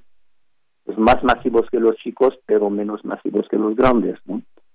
Y no quedaba claro cómo se formaban, entonces nos da un primer indicio que de repente dice, ajá, de así probablemente se forman de esta manera, porque el resultado tiene 140 masas solares que tampoco se supone que existían, ¿no? Entonces ya lo vimos como el de 140 cómo se forma, pues uno de 60 más uno de 80 fusionan y 60 más 80 nos dan 140. Entonces como estamos viendo cosas que a lo mejor antes sospechábamos y de repente pues, lo ves. Entonces bueno pues ya no no hay no hay duda estos procesos están ocurriendo. ¿no?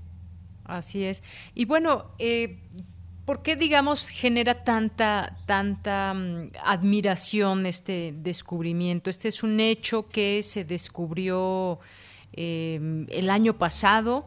Eh, ¿Cómo es que, se descubre por parte de los, de los investigadores? ¿Cómo se da este, este proceso de estar observando eh, a través de microscopios, a través de pues bueno, me imagino que es un trabajo muy grande donde participa mucha gente, eh, por causa tanta admiración, pero sobre todo eso, ¿qué es eh, o cómo es que se hace este descubrimiento, doctor? Sí, e, este descubrimiento lo anunciaron por parte de tres observatorios. dos de un consorcio en Estados Unidos, este, y el tercero está en Italia, ¿no? Lo que, lo que hacen con esto, usan un rayo láser tienen dos tubos que están, de, en Estados Unidos tiene como cuatro kilómetros de largo, el italiano tiene tres kilómetros, envían un rayo láser en cada de estos dos tubos que están a 90 grados uno del otro y los mandan vida y vuelta como un centenar de veces y después regresan y estos dos señales interfieren.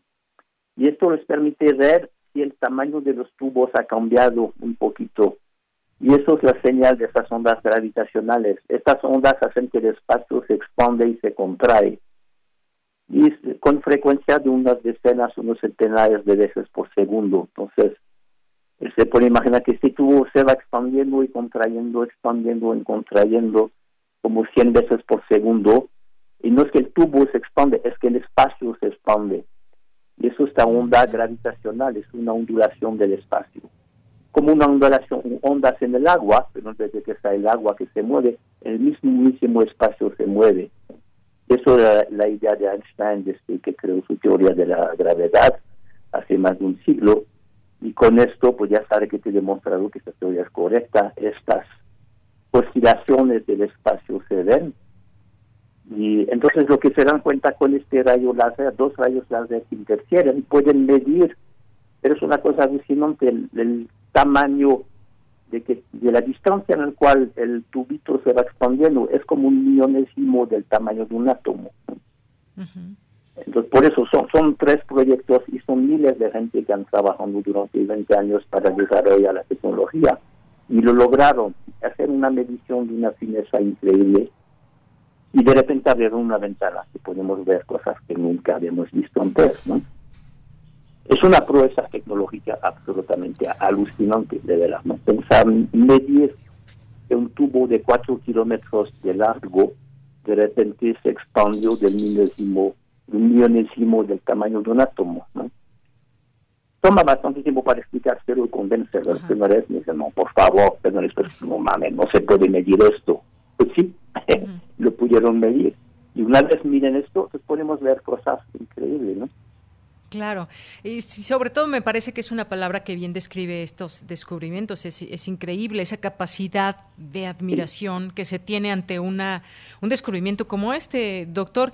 Eh, estos, ese trabajo eh, se publicó en algunas revistas especializadas recientemente y justamente por eso estamos platicando hoy de todo esto, porque eh, pues estos detectores, según dice eh, parte de este pues de ese trabajo, permiten captar las ondas gravitatorias como señales de audio y así los científicos pudieron escuchar la colisión, que, que, por ser tan violenta, dramática, duró apenas una décima de segundo, y de eso estamos hablando en este momento.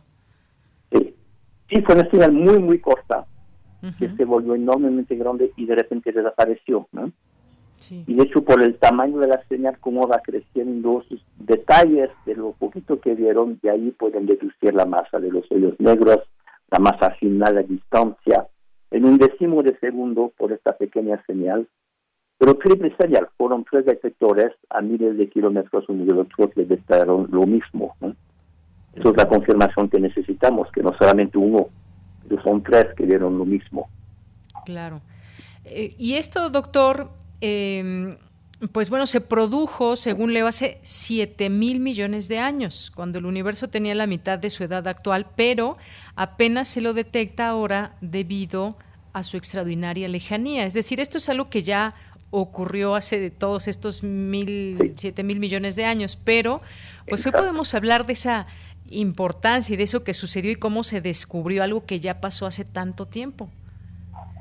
Sí, pues es hecho que estas ondas, igual como la, la, luz, como los rayos X, los rayos gamma, todas las ondas electromagnéticas y ahorita las ondas gravitacionales, todas se mueven a la misma velocidad, pero digamos la velocidad de la luz, porque fue lo primero que se descubrió. ¿no? Pues son 300 mil kilómetros por segundo, dado la distancia de este, de este evento, pues se tardó 5 mil millones de años para llegarnos la señal, ¿no? Entonces, automáticamente estamos viendo hacia el pasado, ¿no? Por la distancia a la cual se encuentra. Claro, viendo hacia el pasado y después de todo este tiempo, Cómo, cómo, sucede también esta posibilidad de admiración y de conocimiento. Hay uno de los científicos, doctor, que explicaba eh, cómo ocurre todo esto con un juego de Lego, los bloques pequeños que se combinan para hacer otros más grandes y estos crean otros aún, aún más grandes. Es un poco explicar este proceso para que tengamos un poco una idea de todo esto, quienes no conocemos eh, cómo se dan estos procesos, entenderlo de alguna manera. Sí, de hecho, porque vemos en el centro de galaxias grandes hoyos negros de miles de millones de veces la masa del Sol, ¿no? Hemos visto indicios hace unos años recientes de la existencia de hoyos negros, llamamos de masa intermedia, como de 10.000, 100.000 masas solares, pero no era claro, no era una demostración, era un indicio muy fuerte de la existencia de estos, ¿no? Y la, pregunta era ¿cómo, cómo se van formando. Entonces, aparentemente, esto indica que puede haber una jerarquía. Se empiezan a formar los primeros hoyos negros cuando colapsan estrellas, esto lo sabemos, que tiene que ocurrir, y luego estos ellos, negros fusionan. Entonces cada vez que fusionan aumenta la masa, y luego más y más y más y más, como una jerarquía. Como decía, entonces con bloques como de Legos, los vamos apuntando 2, 3, 4, 5, 10, 20, 100, hasta formar los negros cada vez más masivos. Así es. Ahí, pues, realmente estamos viendo este mecanismo en acción directamente en tiempo real. Claro, pues qué interesante todo este, este proceso de descubrimiento, de observación. El caso es que la astrofísica pues siempre, siempre nos da sorpresas y es, es muy bueno también compartir este, este conocimiento al mundo, doctor. No, pues es un gusto hacerlo porque estamos nosotros alucinados, ¿no? Se nos para el cabello literalmente. y en los últimos años, digo, hay tanto avance en la tecnología de, las, de los observatorios, que realmente vemos cosas que, de niño yo escuchaba de esto, pensaba en un sueño algún día, no a poco, ¿no? Y de repente uno se da cuenta, no, está haciendo, lo están viendo. Claro. Es, es una cosa totalmente increíble. Sí, sí, estamos en una época dorada de la astrofísica, gracias a la tecnología y la instrumentación. Y pues todos los astrónomos participamos en esto con entusiasmo y con con los pelos parados en la cabeza, literalmente. Muy bien, doctor. Y, sobre todo como esto que usted dice, con la tecnología, porque de otra manera, pues sería pues muy difícil o imposible conocer todo esto. Sí, sí.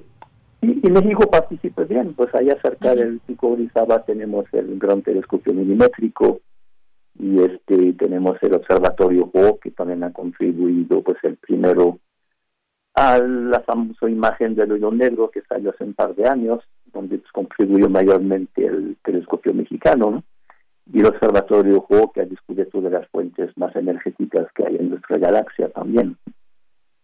Entonces, allá sí la, la mexicana está aquí al pie del cañón y contribuyendo en los más grandes descubrimientos, con, con recursos limitados, pero pues avanzando todos apoyándonos uno al otro y con ganas y los pelos parados literalmente de lo que estamos viendo.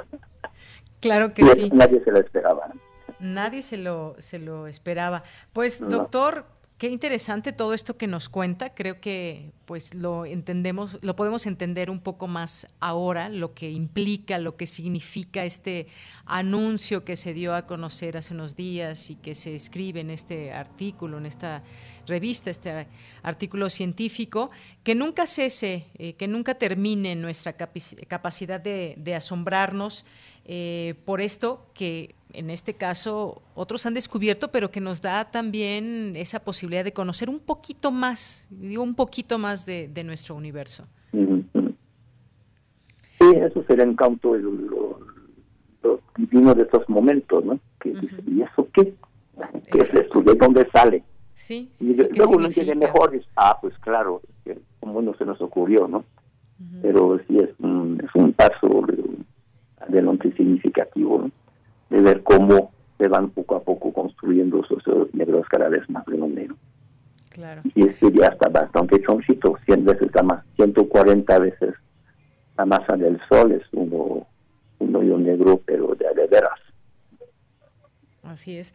Bueno, pues doctor, muchas gracias por explicarnos con toda paciencia lo que significa este descubrimiento y hacernos entender y, y, podernos también admirar junto con usted y que se nos pongan los, los cabellos de punta. Exacto, sí. Bueno, es un placer siempre, ¿no? Gracias, gracias doctor por esta conversación. Hasta luego. Hasta luego.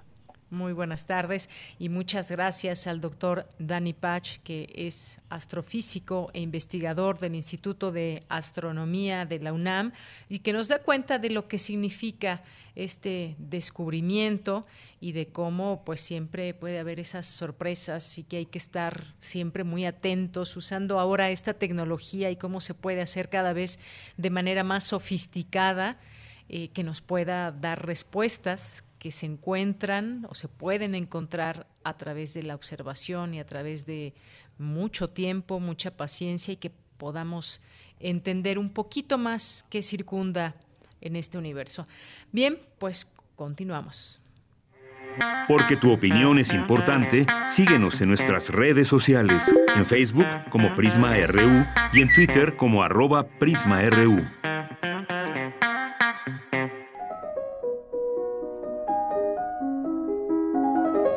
Cartografía RU con Otto Cázares. Bien, pues ya está listo Otto Cázares para hacer su acto de presencia a través de la voz. ¿Cómo estás, Otto? Buenas tardes. Estoy contento de escucharte, Deyanira. Estoy contento de saludar a quienes nos hacen favor de sintonizarnos y de saludar también al equipo de producción y a nuestro querido equipo de trabajo ahí en Radio UNAM. Sabes que hace algunos días los museos abrieron las puertas. Yo no he visitado ningún museo todavía, por eso precisamente quiero proponerles que durante los próximos minutos hagamos una especie de museo portátil, museo radiofónico e imaginario, como el que concibió André Malraux, el museo imaginario que puedas llevar contigo en un maletín o que puedas llevar contigo en la memoria. Museo imaginario lo llamaba Malraux y ahí, en esos museos, el presente configura el pasado. Basta jugar con imágenes históricas como si se tratara de las fotografías de un álbum familiar. Este que haré radiofónicamente será el Museo Imaginario de Tiziano Vecellio, que fue un pintor veneciano del llamado manierismo, que es la forma en que los críticos llamaron al arte que siguió a Miguel Ángel Bonarotti. Estamos en el siglo XVI. Tiziano Vecellio fue discípulo de Giovanni Bellini, por lo tanto, su herencia artística fue la gloria cromática. Pero en su juventud Tiziano Vecellio se fundía y se confundía incluso con otro pintor, Giorgione, que era su amigo, era un poco mayor que él. Eh, Giorgione es el autor de la misteriosa pintura La Tempestad, misteriosa porque en realidad nadie sabe a cabal de qué trata esa pintura, cuál es su asunto. Hay especulaciones, pero no una respuesta definitiva. La Tempestad de Giorgione es una escena nocturna pero que se ilumina momentáneamente por un relámpago. Giorgione, amigo de Tiziano, murió muy joven. La leyenda cuenta que murió con el alma ulcerada y con penas de amor. Alejandro Dumas, que es el autor del Conde de Montecristo, que escribió una serie de vidas de pintores del Renacimiento, escribió acerca de Giorgione. Desdichado destino el de Giorgione. Tuvo dos amigos a los que quiso por encima de todo, Tiziano y Morto da Feltre, pero por sobre sus dos amigos amaba con todas las fuerzas de su vida dos cosas que eran su vida misma, su gloria y su amante. La primera le fue arrebatada por Tiziano y el pobre artista cayó en una profunda melancolía, la segunda le fue arrebatada por Morto da Feltre y el amante abandonado, murió de dolor. Hasta ahí Alejandro Dumas sobre Giorgione. Giorgione, amigo de Tiziano, murió con el corazón hecho trizas por amor de una bella, que es precisamente la que aparece retratada en la tempestad.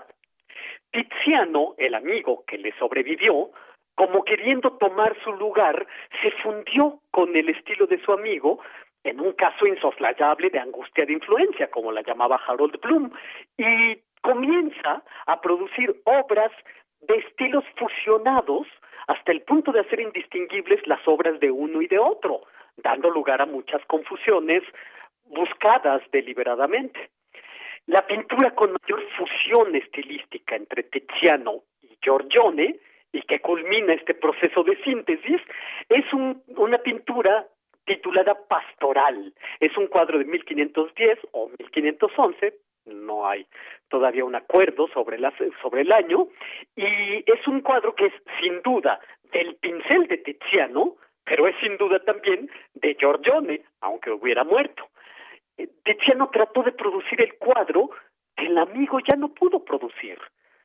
Como pintor, Tiziano empieza a decir lo suyo, ya quitándose de la influencia de Giorgione, hacia 1516, con una pintura de título El amor sagrado y el amor profano, y también con una impresionante pintura, La Asunción de la Virgen, que está en la iglesia veneciana Santa María dei Frari, que es también donde está la tumba de Tiziano, por cierto.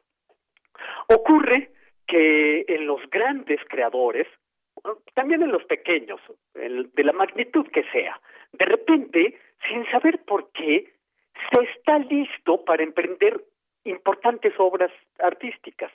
Es como si todo lo experimentado de repente se incorporara y se asimilara. Tiziano se había quitado ya la influencia de Giorgione, con el que incluso se confundían los estilos.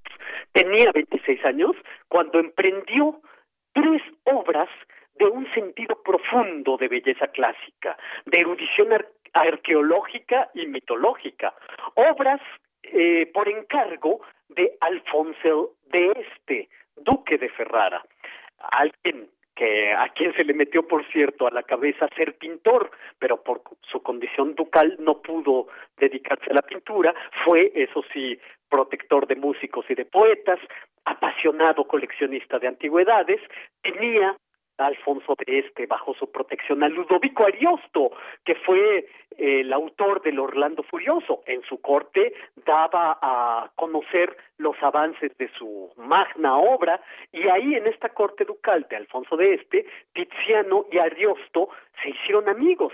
Tiziano le pintó un retrato, etcétera.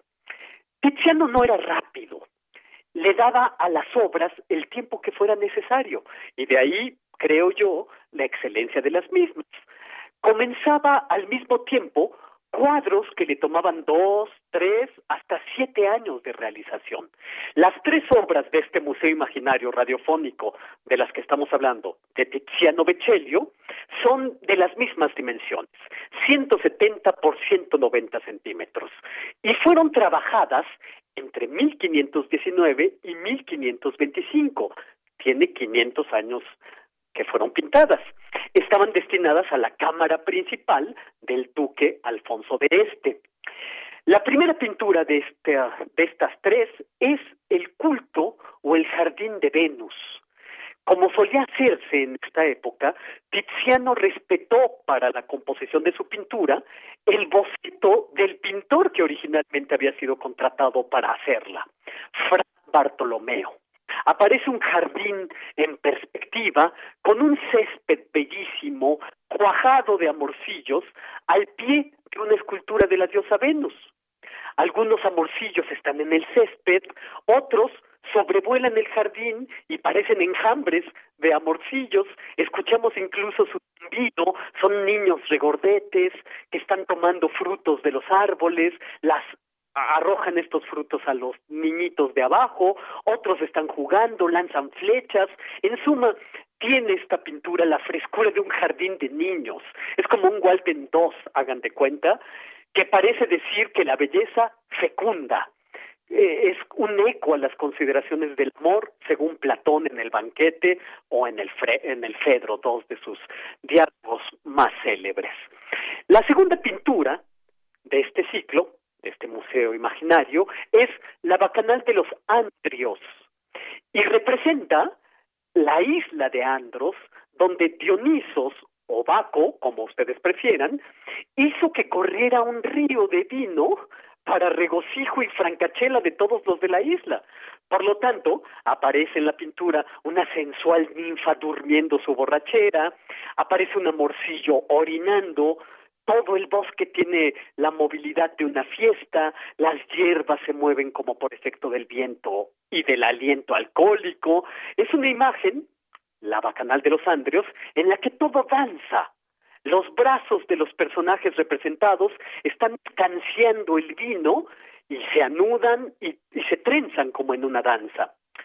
La tercera pintura de este ciclo, eh, de 1519 a 1525, es Baco y Ariadna, un cuadro que actualmente cuelga de los muros de la National Gallery en Londres.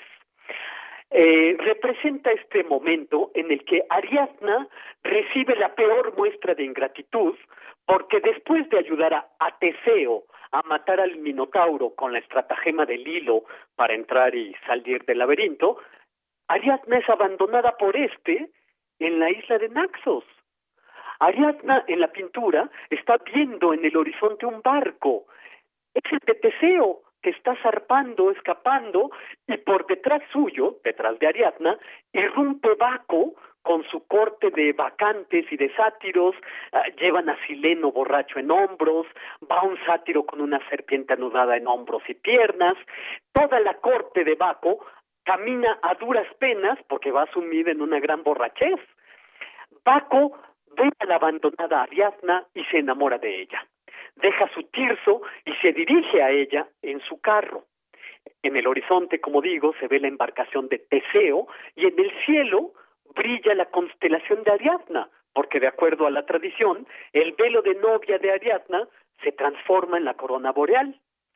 En estas tres pinturas hay sí de estatuaria clásica y es muy notorio cómo el joven Tiziano estudió los modelos antiguos. Poseen estas pinturas una extraordinaria sofisticación visual, un equilibrio de los elementos y de la composición, del color y algo importante es que los tres cuadros, el Jardín de Venus, la Bacanal de los Andrios y Baco y Ariadna, aparecen, son cuadros a plena luz, luz de mediodía, luz cenital, que baña la escena con enorme placer sensual. Eh, es eh, un amor, amores representados de época clásica, en la que el amor es un asunto del día y no un asunto de la noche. Son pinturas, estas tres, que asemejan jardines. Guido Ceronetti, el ensayista italiano de nuestros días, bueno, murió hace algunos pocos años, comparó el jardín con un lugar vacío donde quien entra nunca puede decir con seguridad que ha estado en él, como en los sueños. Estas tres pinturas se experimentan como en los sueños. Si Sócrates aprendió todo lo relativo al amor de Diótima de Mantinea, como él mismo nos lo dice en el banquete, yo imagino que los jardines del aprendizaje eran como los que pintó Tiziano en estas tres pinturas. La atmósfera luminosa se contrapone a las sombras de Giorgione. Como les digo, la tempestad es eh, una escena nocturna iluminada por un relámpago. Aquí las obras que pinta Tiziano se abren a la luz, a la vibración cromática, a la sombra de color y a algo que nosotros podríamos llamar la luz coloreada, en un efecto que sorprendió a sus coetáneos y sigue sorprendiendo a los que les siguieron. La pintura entendida como luz. Mucho, mucho tiempo después de Tiziano, ya en el siglo XIX, cuando Claude Monet pintaba sus pinturas, sus contemporáneos decían ver no más que pinceladas de pintura blanca. Es que tenían que acostumbrar la mirada, como quien se deslumbra, a la luz de la pintura. Pero esto es más bien tardío. La semilla de la luz en pintura, su poesía visual es esa luz tizianesca en esos tres milagros luminosos, dos de ellos en España, en el Prado, y otro en el Londres, en, en la National Gallery de Londres. Museos que nos abren las puertas después de la pandemia a través de estas evocaciones radiofónicas. Y aquí termina esta visita guiada que les comparto de este Museo Imaginario este lunes 8 de septiembre de 2020. Tres milagros luminosos pintados hace 500 años por eh, Tiziano Becellio. Otto Cázares, pues muchísimas gracias por este recorrido que nos ha encantado y te escuchamos el siguiente lunes. Pues yo estaré encantado de volver a participar en Prisma RU y en mi adorada Radio UNAM. Claro que sí, Otto. Pues te mando un abrazo desde aquí. Un abrazo también para ti. Hasta luego. Adiós, Otto Cázares. Continuamos. Porque tu opinión es importante, síguenos en nuestras redes sociales, en Facebook como Prisma RU y en Twitter como arroba PrismaRU.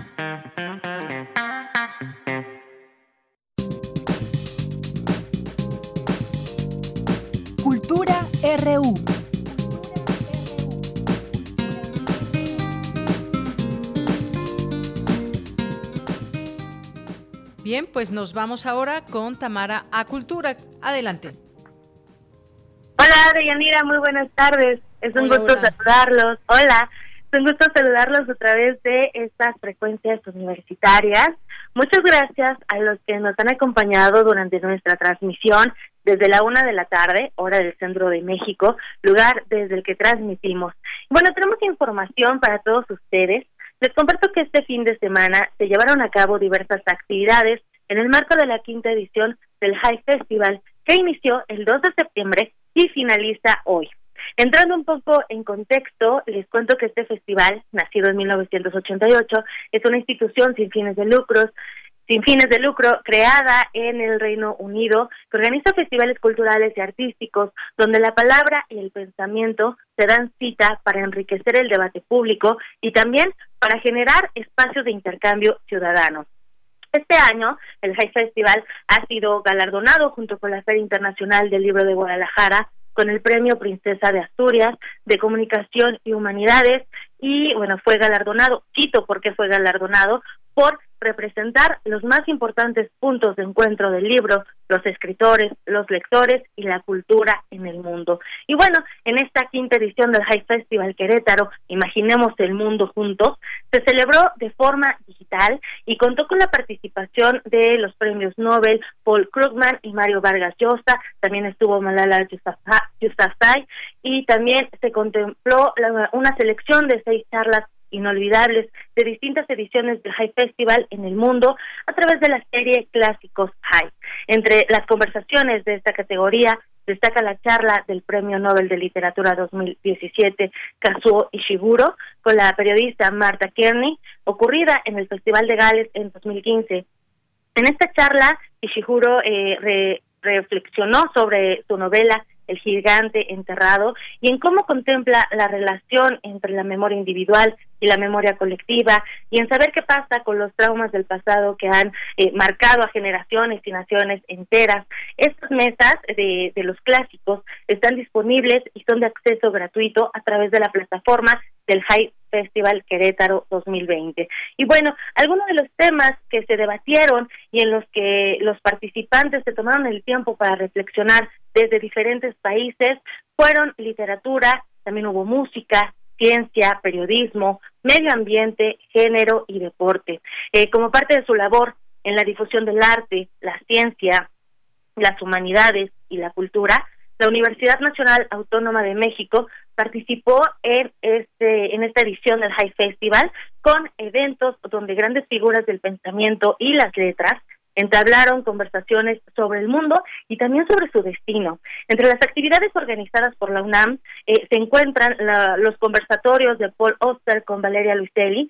Eh, este conversatorio se realizó el viernes 4 de septiembre el escritor y director de cine Paul Auster es autor de una veintena de libros de ficción, ensayo y también poesía que han sido traducidos a más de 40 idiomas. También es miembro de la Academia Estadounidense de las Artes y las Letras, doctor honoris causa por la Universidad de Lieja, caballero de la Orden de las Artes y las Letras en Francia y premio Princesa de Asturias 2006. Por su parte, Valeria Luiselli es una escritora mexicana. Ella fue ha sido galardonada a nivel internacional. Este año obtuvo el premio Fernanda Pivano 2020 por la versión italiana de la novela Desierto Sonoro eh, y también eh, pues esta es una una novela eh, que fue que nació del trabajo que hizo con niños y jóvenes migrantes en la frontera entre México y los Estados Unidos. En la charla entre Paul Oster y Valeria Alicelli hablaron de la situación actual sanitaria por la COVID-19. Ellos compartieron parte de su experiencia y lo que les ha dejado esta pandemia por el coronavirus. También abordaron la situación de los migrantes en los Estados Unidos y uno de los temas más interesantes de la noche fue el análisis del cual, bueno, que ellos hicieron, eh, de cuál debe ser el rol de los intelectuales en momentos cuando se ponen en riesgo las libertades, la democracia, los derechos humanos. Oster dijo que los escritores escriben, pero también son ciudadanos y por lo tanto les afectan las decisiones que toman los políticos como al resto de la sociedad. Y por su parte, Luiseli ha mostrado eh, su indignación al maltrato del que son víctimas los migrantes, sobre todo sus connacionales, los mexicanos. Ella compartió que vive en confrontación y también eh, muy frustrada por cómo nos ven y cómo nos tratan a los mexicanos en Estados Unidos. Esto es parte de la primera mesa. En la segunda mesa en la que participó la UNAM eh, en, el, en el High Festival, eh, pues estuvo presente Siri Husbeth con Elvira Lisiaga. Elvira es escritora y locutora, de hecho conduce el programa de la revista de la universidad aquí en Radio UNAM. Y Siri Husbeth es eh, también escritora, es doctora en filología inglesa por la Universidad de Columbia y premio Princesa de Asturias de las Letras 2019. Es autora de múltiples libros de ficción y ensayo y ellas conversaron el sábado 5 de septiembre, hablaron de feminismo, de cómo la revolución feminista puede contribuir a generar una revolución más amplia para lograr eh, una transformación, transformación que el mundo necesita con tanta urgencia. Siri Husbeth eh, externó su opinión sobre la inclusión de las demandas de la comunidad LGBTQ dentro de las demandas de las mujeres y aclaró que es muy laxa en términos de género. Además, destacó el valor de la literatura como rol activo para poder transformar el mundo y aseguró eh, que son varios los libros que la han cambiado, que han marcado su vida y que le han dado fuerza, eh, una fuerza que no tenía antes. Ella recomendó leer, entre otras escritoras, a Elena Poniatowska. En asuntos de la pandemia eh, que vivimos, Spiri tuvo una enfermedad a principios de marzo. Según los estudios, no tiene nada que ver con la COVID-19. Sin embargo, compartió con, con los asistentes, con todos aquellos que vieron esta charla, eh, compartió que como medida preventiva se mantiene en confinamiento. Y la tercera y última mesa de diálogo en la que la UNAM tuvo participación es la que se llevó a cabo entre Ira Vitale y Jesús Cañete Ochoa, Ayer domingo 6 de septiembre a las 3 de la tarde se llevó a cabo esta mesa de diálogo. Eh, Jesús Cañete es escritor y director del Festival de la Palabra de la Universidad de Alcalá en Madrid. Eida Vitale, seguro la conocen muy bien. Ella es una poeta, traductora, ensayista, profesora y crítica literaria uruguaya. Eh, ha sido galardonada en múltiples ocasiones con premios literarios como el de literatura en lengua castellana Miguel de Cervantes y también el premio Phil de literatura en lenguas romances. Vitali Cañete, eh, en esta conversación, eh, pues fue una charla amena, llena de nostalgia. Hablaron de estos tiempos convulsos que corren, eh, también tomando en cuenta uno de los ejes temáticos del High Festival. La charla giró en torno a la imaginación del mundo, y en un acto de colectividad imaginaron el porvenir. Esto a sugerencia de Cañete. Eh, Ida Vitali, Vitale respondió que el porvenir inmediato será menos agradable también habló de las múltiples situaciones incómodas, así que eh, prefirió no mirar hacia el futuro, sino más bien voltear al pasado y recordar las cosas buenas que, que le han sucedido, porque para la poeta no es posible saber si las personas vamos a lamentar o no estar fuera de circulación o, va, o nos vamos a sentir muy felices de estar aisladas, entonces no quiso como que entrar mucho en esos temas. Y en este regreso al pasado, eh, las reflexiones de Vitale la remitieron a su estancia en México en un periodo que corrió de 1964 a 1974 en calidad de exiliada y también eh, compartió buenos recuerdos de Octavio Paz y también de las revistas eh, en las que pudo participar eh, en nuestro país. También habló de las mujeres en la literatura y compartió poesía. Así que vamos a escuchar por años disfrutar del error en voz de Ida Vitale en el marco del High Festival Digital 2020. Por años disfrutar del error y de su enmienda.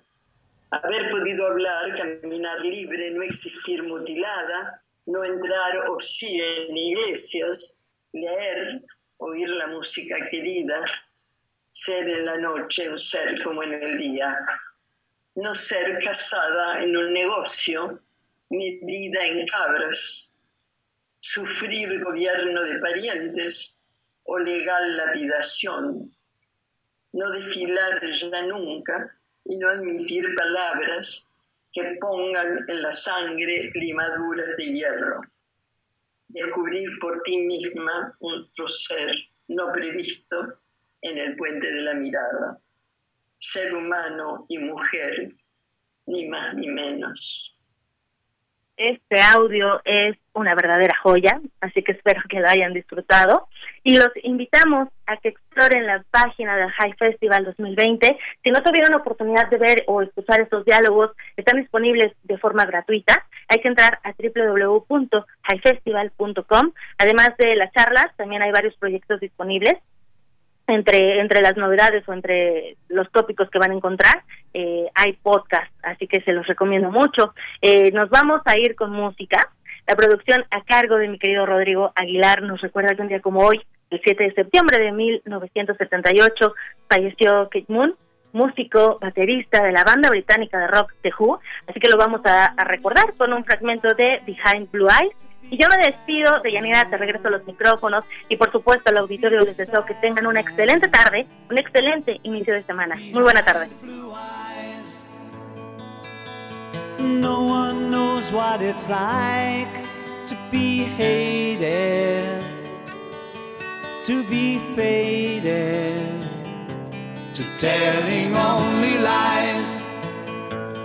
But my dream on as empty as my conscience seems to be. I have hours only lonely. My love is vengeance that's never free.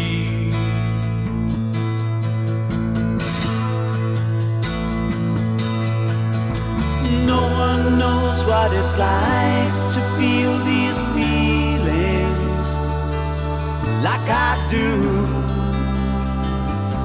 And I blame you. Bien, pues llegamos al final de esta emisión. Muchísimas gracias por estar con nosotros, por acompañarnos a lo largo de estas dos horas.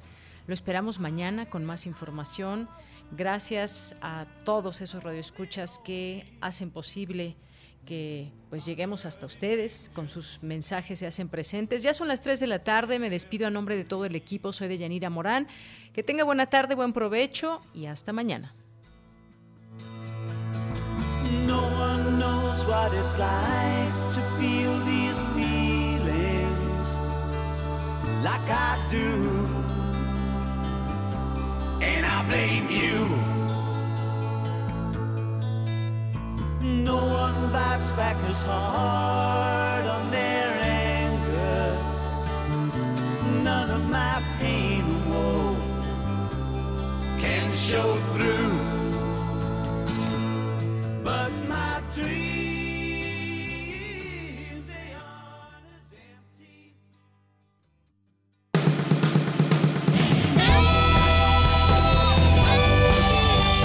Prisma RU. Relatamos al mundo.